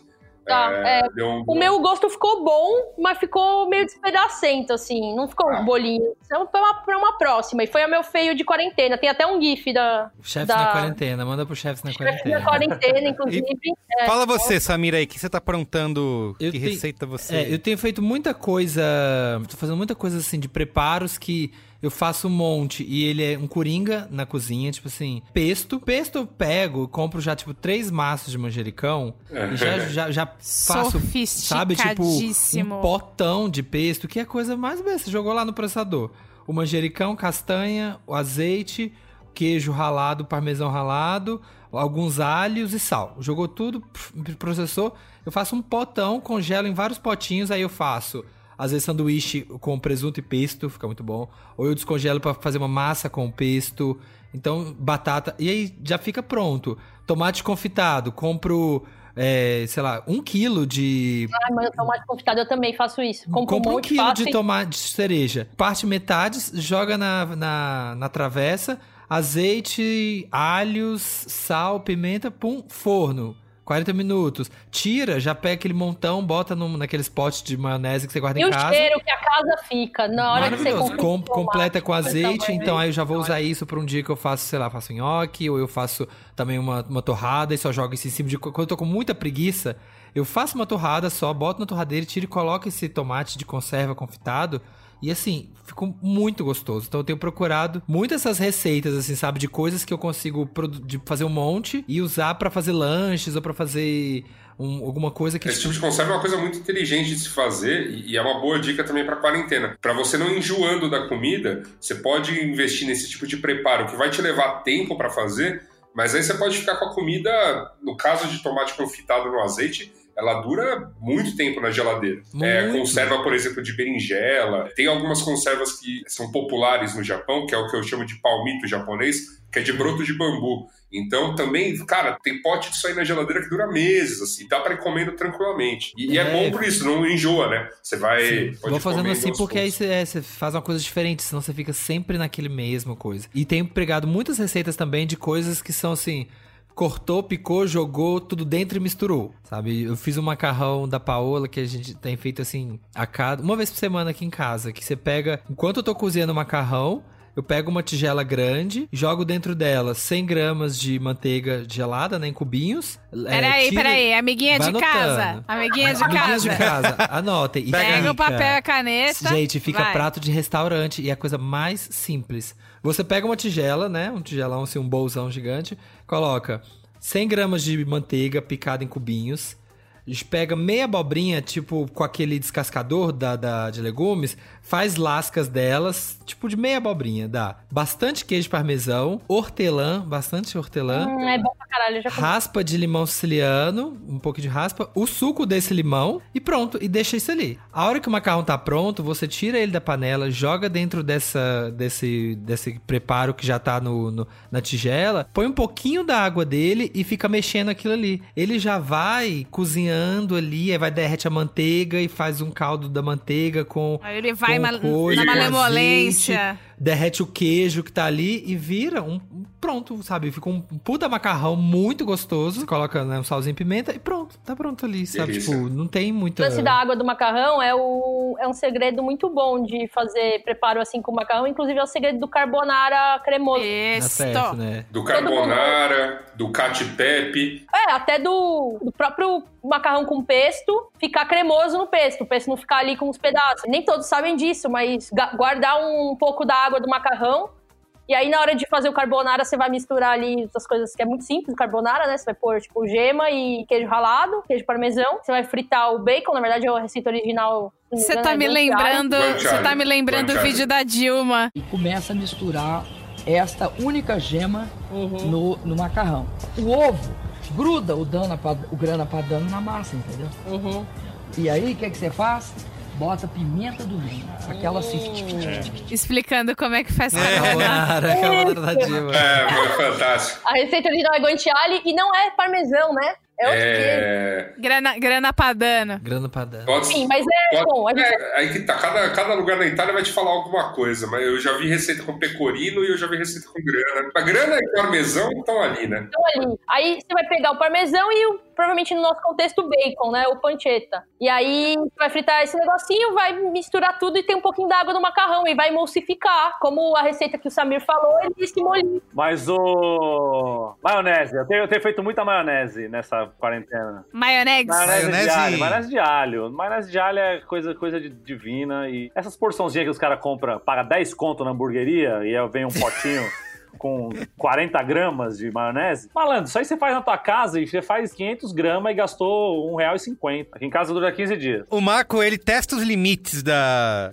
Não, mas aqui mas, vencimento. mas eu já testei uma Conta vez. aí, Marco. Outro dia você falou que achou. O que, que você achou na, na- dentro do O forno brócolis, lá? o brócolis eu achei na panela. Isso. Eu fiz um, eu vim almoçar em casa, sexta-feira. Aí fiz a minha comida, preparei tudo ali, fiz um brócolis na panela, que eu faço sempre ali refogadinho e tal, não sei o quê. No- na hora que ficou tudo pronto, o arroz ficou pronto, a carne, não sei o quê, papapá, coloquei tudo no prato, a salada, e esqueci que eu tinha feito brócolis. E não comi o brócolis. E ficou na panela. Sexta-feira, hora do almoço. Passou sexta, passou sábado, domingo de manhã, vou tomar café e tal, não sei o quê, mexi na panela, panela pesada. Falei, que porra é essa que a panela tá pesada? Aí abri, tava lá o brócolis. Que eu tinha feito na sexta na hora do almoço. É. Uma cheirada, é brócolis com cebola, delícia, com alho, É, tive- se, se tivesse azedado, você ia Dei sentir. uma né? cheiradinha, malandro. O tempo tava, não, não tava calor, então deu uma ajudada isso aí também. O tempo tava Não menos. tava calor. Não, porque quando É, calor é foda. Calor, calor estraga os bagulho na panela rapidinho. É. É, é verdade. Dei aquela cheiradinha, o bagulho comi, tava até doce, tão gostoso que tava. Ficou maturando, né? Ficou maturando ali. Curou. Não, curou Curou, geral. curou. A cebola, a Curou, cebola, curou. A cebola Isso, tava curou. doce, tava uma delícia. Comi de café da manhã, meio-dia, né? Mas comi, comi de Brócolis- café da manhã. brócolis aquele brócolis- curado. Aquele Hum. brócolis curado tava uma delícia. Mas voltando à maionese. Maionese é uma receita muito simples. E você pode fazer e você não vai ter que pagar 10 conto na hamburgueria. Você pode pedir só o hambúrguer quando você for pedir no seu delivery preferido. Liga lá, me manda só o hambúrguer, que hambúrguer. eu tenho o pão, A maionese eu já o fiz, alface a aqui em fiz. Você casa. faz o seguinte: é um ovo. Primeiro passo, tem que usar air fryer nesse caso, hein? Você dá uma confitada no alho, no, no- na air fryer. Não precisa usar air fryer, Marco. Você tá limitando. Marco, ele, eu já falei, Não, gente. ele testa calma. os limites do vencimento e testa os limites da air fryer. Vai ver até onde ela pode chegar. Você pode fazer no forno também, se você quiser. Vai demorar duas horas pra você confitar uma porra. É. Então você faz ali, pega uma cabeça de alho e coloca os dentes de alho dentro de um bagulho de papel alumínio, faz uma trouxinha com papel alumínio, põe alho, sal, azeite e uns tempe- temperinhos que você quiser ali. Um pouquinho de pimenta, um pouquinho de Tempero. Perro. Ó, então, tom pera. perro, isso, um alecrimzinho, alguma coisa assim. E deixa lá, põe na air fryer 15 minutos. Ele vai ficar lá 15 minutos, vai dar aquela meio que fritada do alho naquele azeite quente, não sei o quê. Tira esse azeite quente da air fryer com, com o alho, deixa esfriar. Porque se você colocar quente, vai cozinhar o ovo da, da, da, Ah. da maionese e vai cagar tudo. Deixa esfriar. Esfriou esse alho com esse azeite, coloca esse alho com esse azeite os temperos dentro da- do, do liquidificador, põe um ovo e começa a bater. E aí eu coloco também suco de meio limão pra, pra ajudar na emulsificação e, É, um, é, estabilizar isso aí. e um pouquinho de mostarda. Você falou sério quando você disse que a maionese dura 15 dias? Na minha geladeira dura 15 dias. Na geladeira dele. Na minha Na geladeira do geladeira, Marco. Sua maionese você faz com a clara? Com tudo, o ovo inteiro. É Tá. que, sabe, é que ele abre a geladeira e a maionese fala pra ele: Não, tô boa ainda, relaxa. Respeita, não, de Ela já criou consciência, É salmonela lá, entendeu?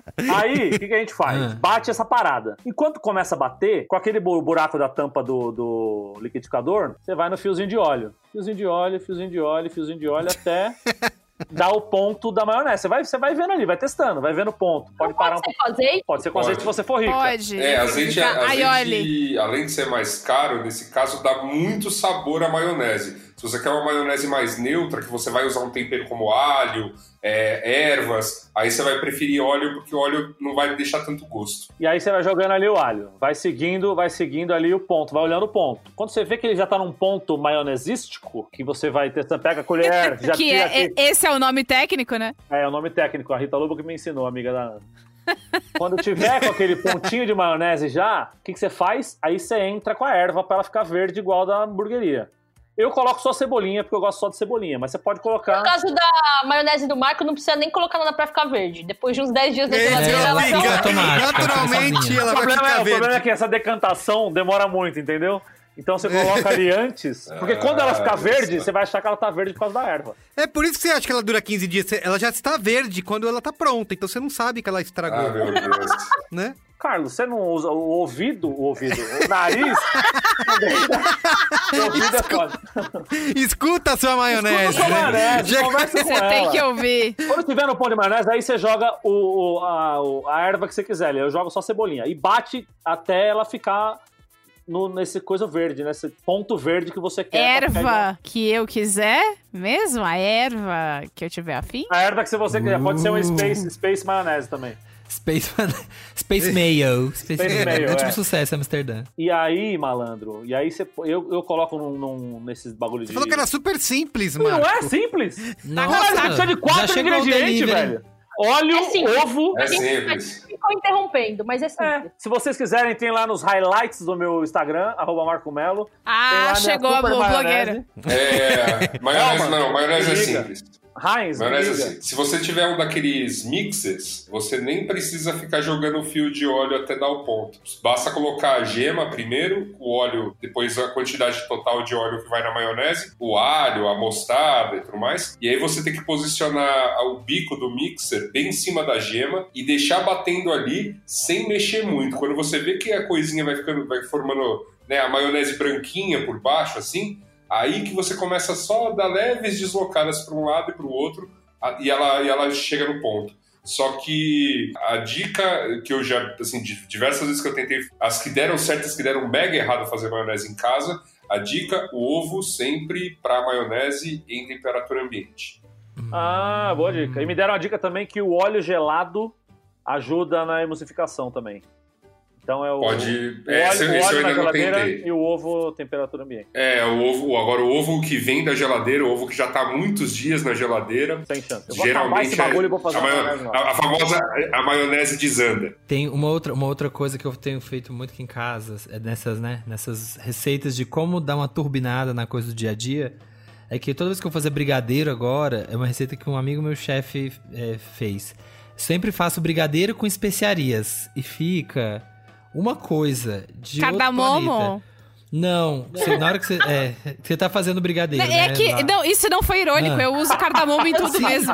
eu nunca, na época eu Nem não sei cozinhei o que é cardamomo. cardamomo. O que é cardamomo? Cardamomo é uma especiaria. é, Ela geralmente é usada pra doce, tipo. Sabe como a gente faz açúcar e canela? Faz açúcar, canela e cardamomo. O cardamomo vem moidinho, assim. É gostoso pra caralho. Mas aí, você tá fazendo seu brigadeiro lá, né? Leite, leite condensado e manteiga, você tá ali mexendo. E aí você coloca na- nessa mistura, quando você tá mexendo, quatro colheres de chá, uma de cada. Uma colher de chá de cacau, uma de canela, uma de gengibre em pó e uma de cravo em pó. Caralho, Gente, que delícia! Fica. Cê, assim, a primeira colherada, você acha que você tá no Marrocos, assim, ó, indo atrás da Jade.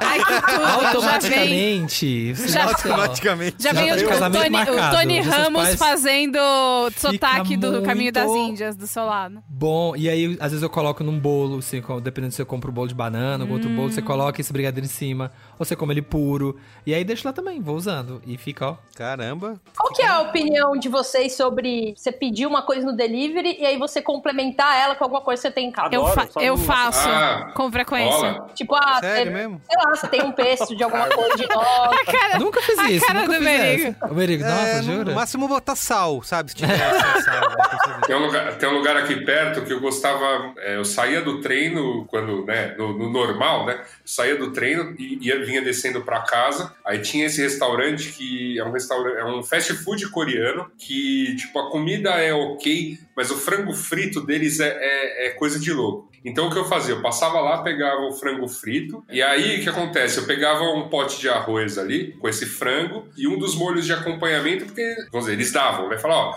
qual molho que você quer levar? Eu falava, já, não, já, já sei tudo, eu vou, vou pegar o aioli, porque, enfim, nesse caso, Marco, o aioli era de graça. E eu pegava um dos potes de arroz. Aí chegava em casa, o aioli virava o tempero da salada, com um pouquinho de azeite, com um pouquinho de mostarda e tal. E o arroz, é, que geralmente eles puxavam com. Quem, quem gosta de arroz frito, né? Eles só puxavam com um pouquinho de alho e, e cenoura. Aí eu complementava jogando mais cebolinha para ficar mais verdinho. E aí era isso. O traba trabalho que, que tinha era basicamente misturar coisas. Ah, eu Excelente. evito, porque se eu tô pedindo delivery é já porque eu não quero cozinhar. Já É, não, mas isso não, exatamente. é- esse, esse não era, É, esse não isso era aí nem cozinhar, fácil. né? Esse não era nem cozinhar. Tipo assim, às vezes eu coloco um coentro, um coentro, que eu gosto de coentro, numa coisa que talvez poderia ter coentro. Eu faço. Jogar uma uva passa, assim, ó. vê se passa, joga. Eu amo. Agora, ó, amo. uma coisa que eu tô fazendo agora com o advento de que eu gosto de temperos, eu tô com uma hortinha, né? Então. Ah, é meu o- sonho, meu sonho fazer uma horta. Cara, dá. O AP pequeno, ele não é muito insolado e, e tem temperos que funcionam super bem com, com pouca, pouca incidência de sol. E aí, um dos temperos que tá ali é o manjericão, então o lance todo pra mim incrementar é pedir a pizza marguerita e quando ela chega, você faz um desmatamento de manjericão em cima e aí, de fato, ela vira uma puta marguerita, assim. Eu geralmente ponho páprica na batata frita que vem. Hum. E eu também, eu, esses dias, São Paulo, né? Abri uma queijo, queijo quente, queijo quenteria perto da Ai, minha casa. Deus.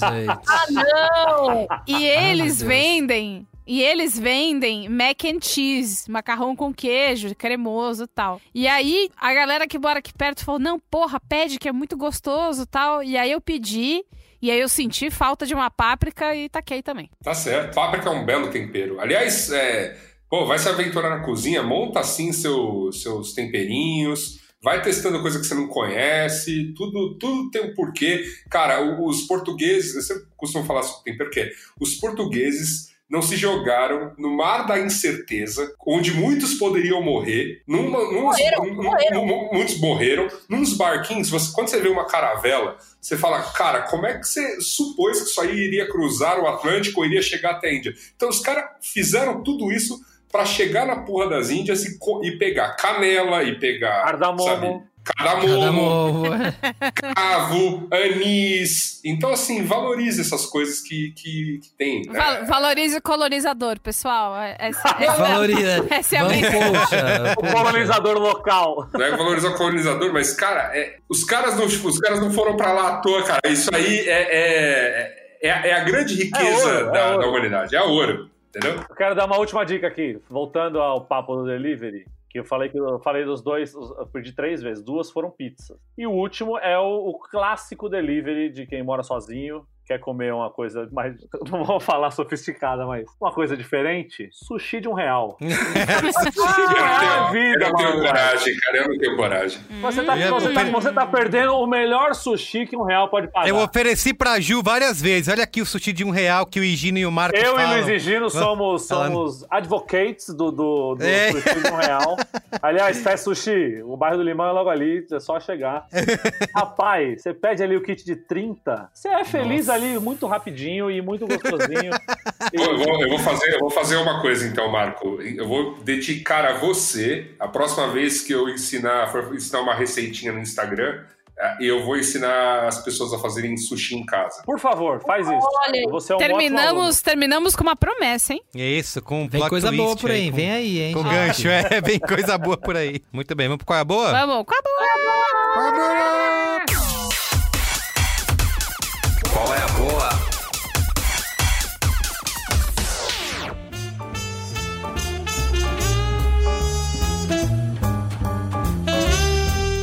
meu, ele é bem besteirinha, deixei primeiro porque ele é rápido.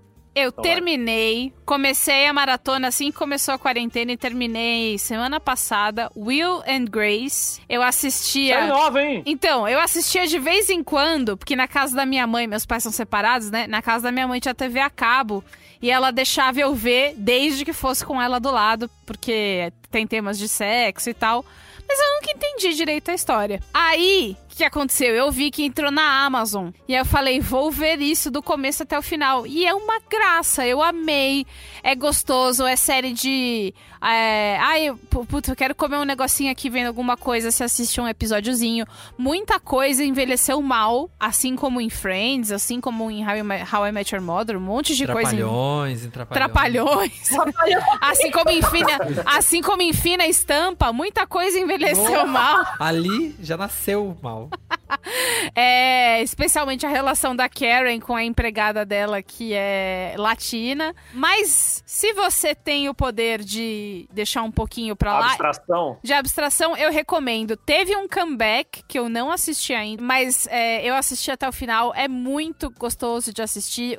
Assim, vai ser sempre bom? Não, mas é tipo pizza, que até quando é meio ruim é bom. Então, Will and Grace está na Amazon Prime até segunda ordem. Muito bom. Vou dar uma série da Netflix que eu acho que é de 2018 ou 2019, eu não sei, mas me apareceu esses dias aqui. Eu resolvi ver e, e vi, tipo, sei lá, os seis, sete episódios na sequência. Que é uma série documental que chama Losers. Não sei se já falaram sobre ela aqui no Braincast, mas. Acho que ainda não. É uma série muito legal que ela tenta desmistificar a figura da pessoa que, assim, que a pessoa quando perde alguma coisa, principalmente no esporte, estão falando de esporte aqui. A pessoa quando perde no esporte, ela é necessariamente uma perdedora e ela não pode tirar lições disso. Então, é- é, são muitos episódios, cada um fala de um esporte diferente, focado em um personagem. E, assim, é- a história, é- eles, eles mostram de uma maneira bem leve, assim, às vezes emotiva, mas leve, usam animaçõezinhas é, bem moderninhas, assim, pra mo- mostrar partes da história e tal. E eu separei aqui cinco dos episódios, acho que são nove episódios. Eu não consegui nem ver todos ainda, mas eu separei cinco que são os melhores, assim, os mais legais que eu consegui ver nesse, nessa minha maratonada que eu dei nessa série Losers do Netflix. Um, a- o primeiro que eu gostei muito é o de boxe, que é a história do Michael Bent, que é um cara que chegou a ser campeão mundial de boxe, só que ele fala que ele nunca quis ser lutador de boxe. Ele foi ser lutador de boxe porque o pai dele forçava ele a ser lutador de boxe e tal. E ele, pra tentar ganhar, aquela velha história, pra ganhar a aprovação do pai, ele foi ser lutador de boxe e se tornou um puta boxeador e chegou a- a- a campeão mundial. E aí ele perde uma luta, e essa luta que ele perde, ele descobre que tem um problema na cabeça dele, ele não pode mais lutar. E aí é quando ele dá a virada na vida dele, ele fala: foi a melhor coisa que aconteceu na minha vida foi ter perdido essa luta. Então são histórias que vão pra esse lado de mostrar que o cara chega a ser um fracassado aos, aos- olhos da sociedade, só que essa derrota é a melhor coisa que pode acontecer pra ele. Então tem uma outra história do, do- de, de curling, eu nunca, de- nunca imaginei que eu fosse ver um episódio sobre curling e achar interessante. Que é um cara que perdeu um campeonato lá no Canadá, na Liga Na- Nacional do Canadá, o Pat Ryan, e por ele ter perdido esse, esse campeonato, ele mudou a história do curling, porque ele deu um esquema, ele fez um esquema de ganhar sempre com o estilo de jogo dele, que nem sempre era o mais aceitado dentro do curling. Tem o de futebol, que é a história do Torquay Football Club da- do sudoeste da, da Inglaterra, que é um time que sempre fica ali na- nas últimas posições, e de como um jogo para fugir de um rebaixamento, porque assim, se, o- se o time perdesse o jogo, ele estava rebaixado à última, à, à última divisão da Inglaterra e o time podia ter acabado. Então é a história desse último jogo que é muito emocionante, porque o time é ruim, então os caras os caras estavam esperando que o time fosse perder, e aí uma mordida de um cachorro no jogador muda toda a história do time de futebol, que ainda existe. Tem um sobre patinação no gelo, que esse é foda, porque lida com racismo, lida com a história da Surya Bonali, que é uma francesa que é, foi adotada, né, por uma mulher francesa e ela, por ser negra e por patinar de um jeito diferente, era muito mal julgada pelos juízes do, da patinação no gelo. Então, é, é porque eles sempre queriam a imagem da princesa, a imagem da da, da a beleza Europeia, europeia e né? longilínea. Nem europeia, porque assim, as, as japonesas também são muito bem, bem cotadas na patinação, né? Essa coisa longilínea, essa coisa da beleza magra. branca, e é. ela era uma menina muito forte, muito com, com, com outro tipo de, bi- de biotipo, e de como ela foi muito mal julgada durante muito tempo, e depois, quando ela parou de patinar profissionalmente, que aí ela encontrou também a vida dela e tá, é muito legal essa história. E a última história é de um cara que, que é conhecido como Black Jack, que era um cara que era tentou ser jogador de basquete a qualquer preço, um cara branco dos Estados Unidos, e ele tentou jogar na NBA, tentou jogar nas universidades, mas ele sempre acabava se sabotando de alguma forma, por causa de bebida, por causa da loucura e não sei o quê, e ele sempre foi tido como essa coisa, ah, o, o Jack, não sei das quantas lá, é, é um perdedor, ele, tudo que ele tentou fazer, ele não conseguiu e tal, até que um momento ele acha o filão dele, e a partir daí a vida dele melhora muito e tal, e a história é bem emocionante, assim. Então essa série Losers do Netflix é muito legal porque não é uma série que, porque as séries documentais em geral, elas sempre exaltam o vencedor, sempre exaltam quem chegou no objetivo que eles buscaram desde criança. Quando eu nasci, eu nasci pra fazer isso e tal. Tá aí o Last Dance do Michael Jordan, que não nos deixa mentir. Mas essa série é é muito legal por desmistificar isso e mostrar que ainda há beleza na, na derrota. Assistam. Falando em The Last Dance, saiu, aproveitando, saiu cinemático sobre The Last Dance, né? Que Marco Melo também esteve presente. Tá muito bom. Papo muito bom. Você pode ouvir, cinemático.b9.com.br. Quem vai? Já foi, acabei o meu aqui. Vai o convidado, né, minha gente? Tá, vou eu.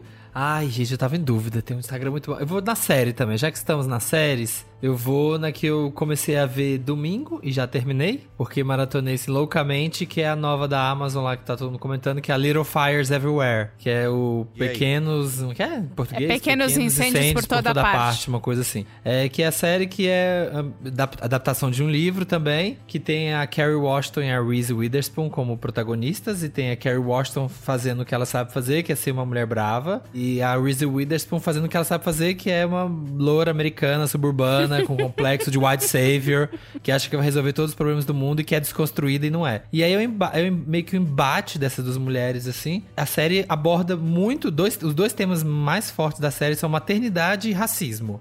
Assim, é muito louco. E eu adorei a série, assim, a gente devorou, a gente viu os oito episódios em 48 horas, porque é uma história que os personagens te prendem. Sabe aquela série que constrói bem o personagem, que sabe que ninguém é do bem, ninguém é do mal, todo mundo tem, é, tem seus momentos de ser uma pessoa mais cinza. é mais legal, tem momentos de você ficar com muita raiva. Os filhos, as crianças são ótimos atores, assim, o, o elenco da, da pessoal das que fazem os filhos e as filhas são muito bons. E a história, a- o roteiro dela, a forma que ela é construída, assim, te prende do começo ao fim. O último episódio eu não gostei, achei um pouco. ah, deu a louca nos roteiristas, assim, deram uma surtada. Me falaram que mudaram o final do livro, assim, pra ficar mais dramático e ter mais a ver, né, com essa coisa de televisão. Mas é uma série ótima, dessas assim, tipo, pra aprender. E se você ficar com aquele cliffhanger, assim, acaba um episódio, você quer ver o próximo, você quer ver o que vai acontecer com essas pessoas. Eu adorei, assim, eu não tava dando muita coisa, achei que ia ser meio novelão, meio, sei lá, meio scandal, meio uma coisa meio revenge, assim, mas achei muito, muito boa. Recomendo.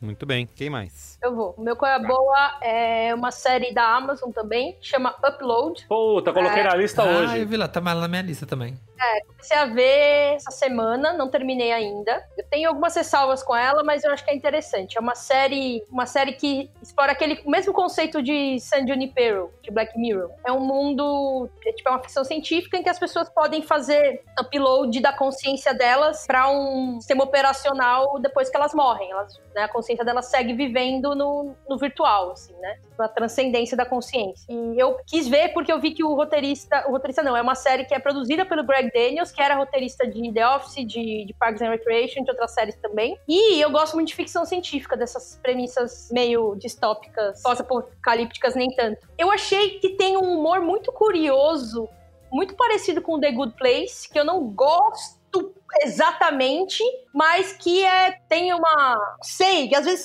para mim pelo menos dá uma travada assim, que é esse humor parecido com Good O Place. upload trava.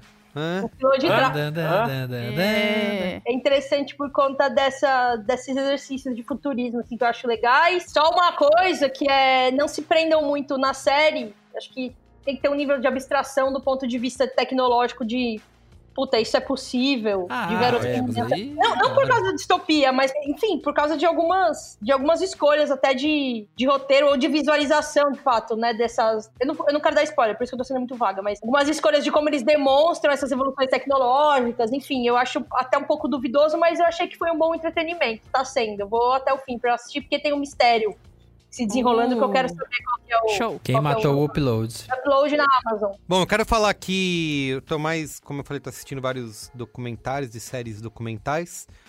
Falei recentemente do Macmillions, né, da HBO, que é uma Ah, série tá na minha sobre- lista também essa pra ver. É, que é um que é um crime financeiro, né, um, um golpe, uma fraude. É, ao contrário, o Marco reclamou que tava só dando crimes violentos Nossa, aqui. o me liga uma semana, Eu a tava- mãe mata a filha, na outra o pai mata o cachorro. A o meu com a boa é o da Atena.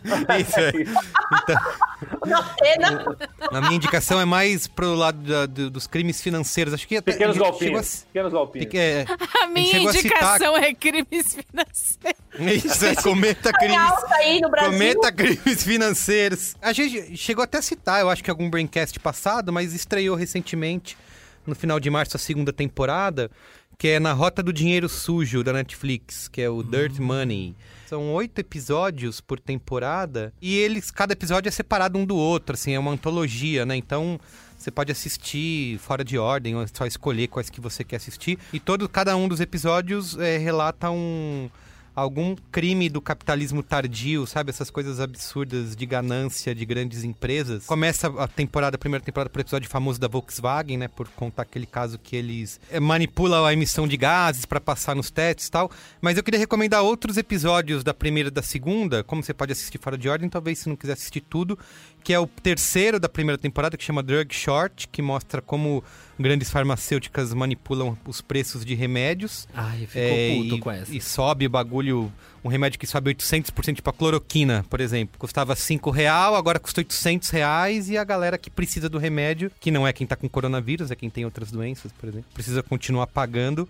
É, e como que eles fazem isso e tudo comunado com Wall Street. É, casos não são leves, mas pelo menos não tem ninguém sendo É assassinado. série, é série É. de terminar com um chapeuzinho de papel alumínio na cabeça, é isso? Isso, é, exato. E tem o último episódio dessa primeira temporada, chama The Confidence Man, que conta a história, parte da história do Donald Trump, né, e, e a relação dele com negócios. E que, na verdade, ele, que ele se vendeu como um cara super bem sucedido nos negócios, mas ele é uma farsa total, né? Ele tem, vi- viveu com dívidas, um monte de coisas que ele tentou fazer, o cassino que ele tentou abrir em Atlantic City é um, um fracasso gigante, perdeu bilhões de dólares, tem muita gente perder Mas dinheiro. é que ele não é político, ele é gestor, né, Merica? Você É, que então, esse que é o problema. Ele não é nem gestor, né? Porque. Não é nada. E esse episódio mostra bastante isso, cara. Eu nem. Eu, não- eu já tinha ouvido falar que ele, ele era um, uma.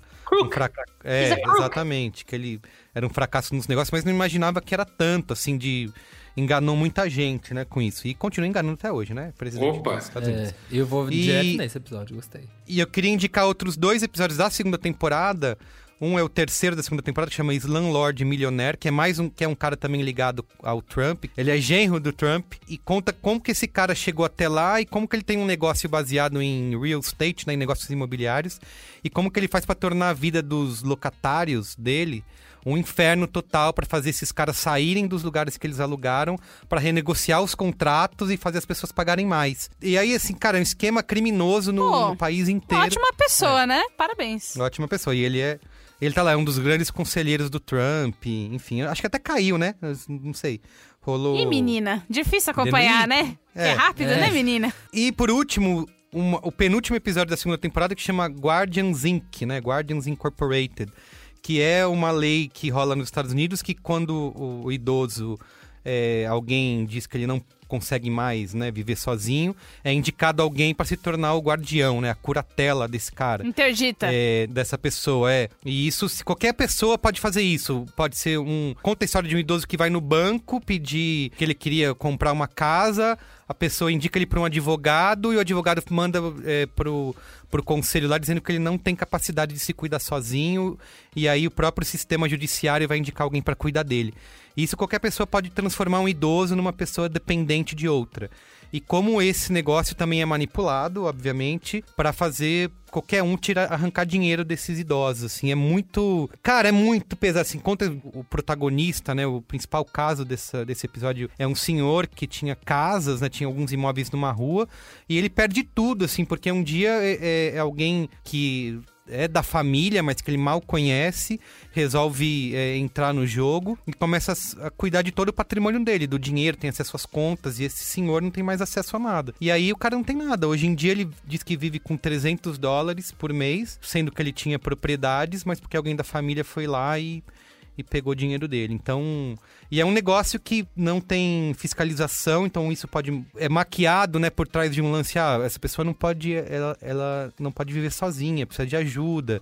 Então, por trás desse pretensa benfeitoria, né, vamos aj- ajudar os idosos, rola muito esses esquemas criminosos aí e de como que isso acaba acontecendo sem que as pessoas acabam, percebam, né?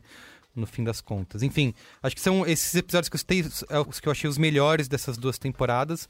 Mas quem se interessar pode assistir tudo aí. Quarentena alto astral, hein, Carlinhos? É, ó, Lá em cima, Nossa, astral lá em cima. Olha. Só coisas positivas. Vai, ai, ai. Eu assisto tudo isso, não penso em coronavírus. Eu vejo que o mundo é muito mais cagado do Que que, é pra isso. acabar Marco com a humanidade, né? Tá Na certo. Rota do Dinheiro Sujo, tá? Tem duas temporadas lá na Netflix. É, eu, eu vou encerrar aí, para a gente voltar ao tema do, do, programa que tivemos hoje, algumas coisas que eu andei assistindo que tem relação com comida. Eu, eu, eu já falei muito de séries sobre comida em outros Qualeses as Boas, mas tem algumas que eu comecei a assistir mais recentemente, outras que é sempre bom relembrar. É, a que eu tô assistindo, que tem me divertido um bocado, é a série do, do John Favreau, é ele falando sobre as, tudo que ele teve que aprender para fazer o filme e o quanto ele continua se aventurando na cozinha. É, é, aquele cara que, obviamente, ele, ele tá muito bem, assim, tá fazendo coisas bem avançadas. Ele, ele está na. A gente sequer falou aqui,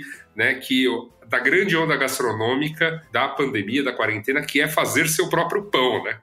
e, ele, e ele se aventura bastante nisso e em e outras lembrado. coisas. Não, mas falar disso sem o Cris Dias não vai valer. Tem que fazer é. outra versão com o Cris Dias aqui. É verdade. E não é só isso, ele tá sempre acompanhado de um, de um chefe. Ele é, tem descendência coreana, né? Mas enfim, ele é americano mesmo e que tá começando os novos negócios. É um cara metido com, com rede de, de, de tacos. É um cara que tem uma mescla bem interessante aí. E e eles vão percorrendo alguns restaurantes e ou chamam alguns convidados bem famosos tal para fazer algumas receitas, contar alguns segredos. E é uma série legal também que ela também não precisa ser assistida em nenhuma ordem específica. Você pode ir deixando qualquer episódio The Chef Show, né, que é o nome da, da série. Outras coisas que eu sempre recomendo são as séries do. Tem no Netflix do David Chang. Eu é pra, amo pra... David Chang. É o Ugly Delicious, né? Eu assisti. Tem o Ugly Delicious, tem o Mind of a Chef, que não é do Netflix, mas tem, que é a primeira temporada é com ele. E tem uma outra série que ele, que ele tá fazendo também. Como que é o nome? Acho que é alguma coisa do tipo café da manhã, almoço e jantar. Uma parada assim. É, é um negócio assim. Enfim, e ele é um cara muito legal, ele é um cara muito. É muito carismático, né? Não sei se ele é um cuzão como chefe, como grandes chefes geralmente são mas ele é um cara muito carismático. Uma coisa que é legal é que ele faz bem essa relação entre o que é alta cozinha, tal, que ele sabe fazer, que tem técnicas milenares, principalmente porque ele fala de cozinha asiática, então tem muitas técnicas que ele refinou no Japão, que ele refinou aprendendo é, mais sobre a cultura chinesa e sobre, sobre o background dele que é coreano. E tem a podreira, porque ele é um cara apaixonado por, tipo, pizza da Domino's, por... Tem, tem umas coisas assim, inclusive, assim, quando ele participa de outros programas, é sempre uma coisa muito engraçada. Tava vendo uma, é, um episódio daquela série do Anthony Bourdain, tem algumas, né, mas é uma dessas séries que ele tá viajando e tudo mais, e é um episódio que eles estão indo pro Japão para ter um encontro de grandes chefes do mundo, então, e, e principalmente um, uns caras que estavam em alta naquele momento. Então ia estar lá o Atala, o David Chang e alguns dessa, dessa geração dele. E a parte que o David Chang, vamos dizer, toma para ele é levar o, o Anthony Bourdain para comer em loja de conveniência, porque é, é a fita dele. Ele, o negócio dele é comer. Cara, ele fala: olha, eu fazia boa comida, mas não tinha tempo para comer. Então, minha, minha vida foi comer ultraprocessado japonês. É, é o que alimenta boa parte das pessoas. Então é legal, assim, é um cara que te deixa menos culpado quando você dá, né? A gente falou tanto aqui dessa culpa, né? Da, de eventualmente, por mais que a gente tente levar uma vida saudável e tudo mais, e com menos ultraprocessados, a gente sempre escorrega, sempre tem um veneno que a gente come. Esse é um cara que oscila muito bem nesse, nesses dois mundos, principalmente nessa série Glee Delicious, que ele, ele deixa bem claro que ele curte uma pizza ultra refinada e Domino's, que ele curte um taco podreira do Taco Bell's tal, e, e, e um taco mó legal, enfim, é uma série interessante nisso, e essas participações que ele, que ele faz em algumas séries de outros caras muito bacanas quando falam de comida. Bordei um deles. E para terminar, não poderia deixar aqui de, de incentivar as pessoas a assistirem ela que foi muito citada neste programa, que é a Rita Lobo, que tem um programa incrível na TV, que é o Cozinha Prática, que é focado nessa temporada mais recente em cozinha básica, em, em te fazer ir para a cozinha em 20 minutinhos, 30 minutinhos, sair com comida decente. Rita Lobo né? tem episódio no Wanda também. Tem, tudo. Comprei, foi quando eu comecei. E ela, e, e ela é realmente incrível para quem assina TV a cabo, né? Além de poder ver quando passa no GNT, também pode ver na, na, na, no Globosat Play, em qualquer ordem, em qualquer programa, é sempre bom. E ela, cara, eu É, tem acho. muita coisa no YouTube também, muita Sim, coisa. muita coisa no YouTube. E, a- e o lance todo é que, invariavelmente, se você quiser fazer uma coisa um pouquinho mais arrumada, assim, você vai ao Google, panelinha vai ser seu destino, porque Isso é, real. é, é Todas as incrível. receitas que eu vou fazer de qualquer coisa. É. É, porque assim, é porque eu trabalhei lá, eu sei que tudo é testado. Tipo, todas as receitas, quando eu trabalhava lá na cozinha, era teste atrás de teste pra chegar na versão melhor. E uma preocupação muito grande em explicar isso do jeito mais didático, Aham. com o porcionamento certo. Então, tipo, eu só pego receita de lá. Qualquer coisa que eu vou fazer Sim. é receita panelinha. Quando, quando você começa a cozinhar, você e aí você vai se aventurar no Google para pegar uma receita. Obviamente tem um monte de sites de receita, principalmente tem aqueles sites de receita colaborativos. É legal, é legal. É, mas o panelinha te dá uma um conforto, né? Uma, uma certeza de que o que você vai preparar ali vai dar certo. Então, É é, legal, é legal. Mas você corre o risco de pegar a receita de guacamole, que a pessoa fala, troquei o abacate por salsicha, troquei o tomate por um molho, troquei o Sim. coentro por um pão e fiz um hot dog. É, Né? Comentário. Aí Não, é, ou, ou mesmo você vai, eh, você começa a ver umas receitas que, por exemplo, em vez da pessoa fazer o preparo, um determinado preparo um pouquinho mais longo, porque aquela receita precisa de um fundo, então, sei lá, ela precisa de um molho bechamel, ou precisa de, de um caldo. Em vez de ele fazer isso, eh, ele adapta, sei lá, ah, não, aí você mistura com um pouquinho de maisena, ou joga um pouquinho de farinha no final e dá tudo certo. E na verdade, não, aquela receita para ter o gosto de verdade, deveria ter, é, ela requer uns passinhos um pouquinho mais complicados que, tipo, agora que nós temos tempo, dá pra arriscar. Então é alguém que eu acho, acho sensacional. Sigo no Twitter, é, acompanho quando, quando tá passando na TV e, e invariavelmente, assim, de receita simplesinha coisinhas mais complexas, acabo dando uma olhada no que ela, no que ela tem de dica pra poder fazer, assim, e, não ter... E, meio que sair sem erro, né? E é legal como ela gosta, ela fala muito de comida, então, além de ter a receita no site, nos programas, é, você entende por que, que as coisas estão na receita, por que, que, por que, que vai ovo, por que, que vai farinha, por que, que vai sal, por que, que vai salsão. É, então é legal para ir pegando isso também. Já que é um programa para incentivar tudo isso, né? Eu acho que é uma pessoa que está fazendo esse trabalho maravilhoso aí há bastante tempo. É isso, gente. É isso. É isso. Obrigado, viu? Samir, Muito bom estar com vocês. obrigada por ter vindo. vocês. Valeu, Gente, Samir. amei. Pode chamar sempre. Tamo Venha aqui mais. agora que tem contrato assinado. É, tem liberação, né? É.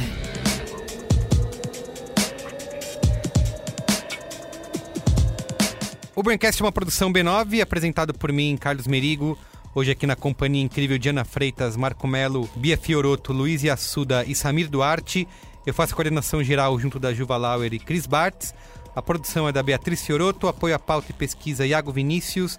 A edição é de Mariana Leão, com a supervisão de Alexandre Potashev e apoio de Andy Lopes. A identidade visual é do Johnny Brito. Coordenação digital a G Barros, Pedro Estraza, Iago Vinícius e Lucas De Brito. E o atendimento e comercialização por Raquel Casmala, Camila Maza e Thelma Zenário. É isso, gente. Tchau, pessoal! Tchau, pessoal! Tchau, gente. Valeu!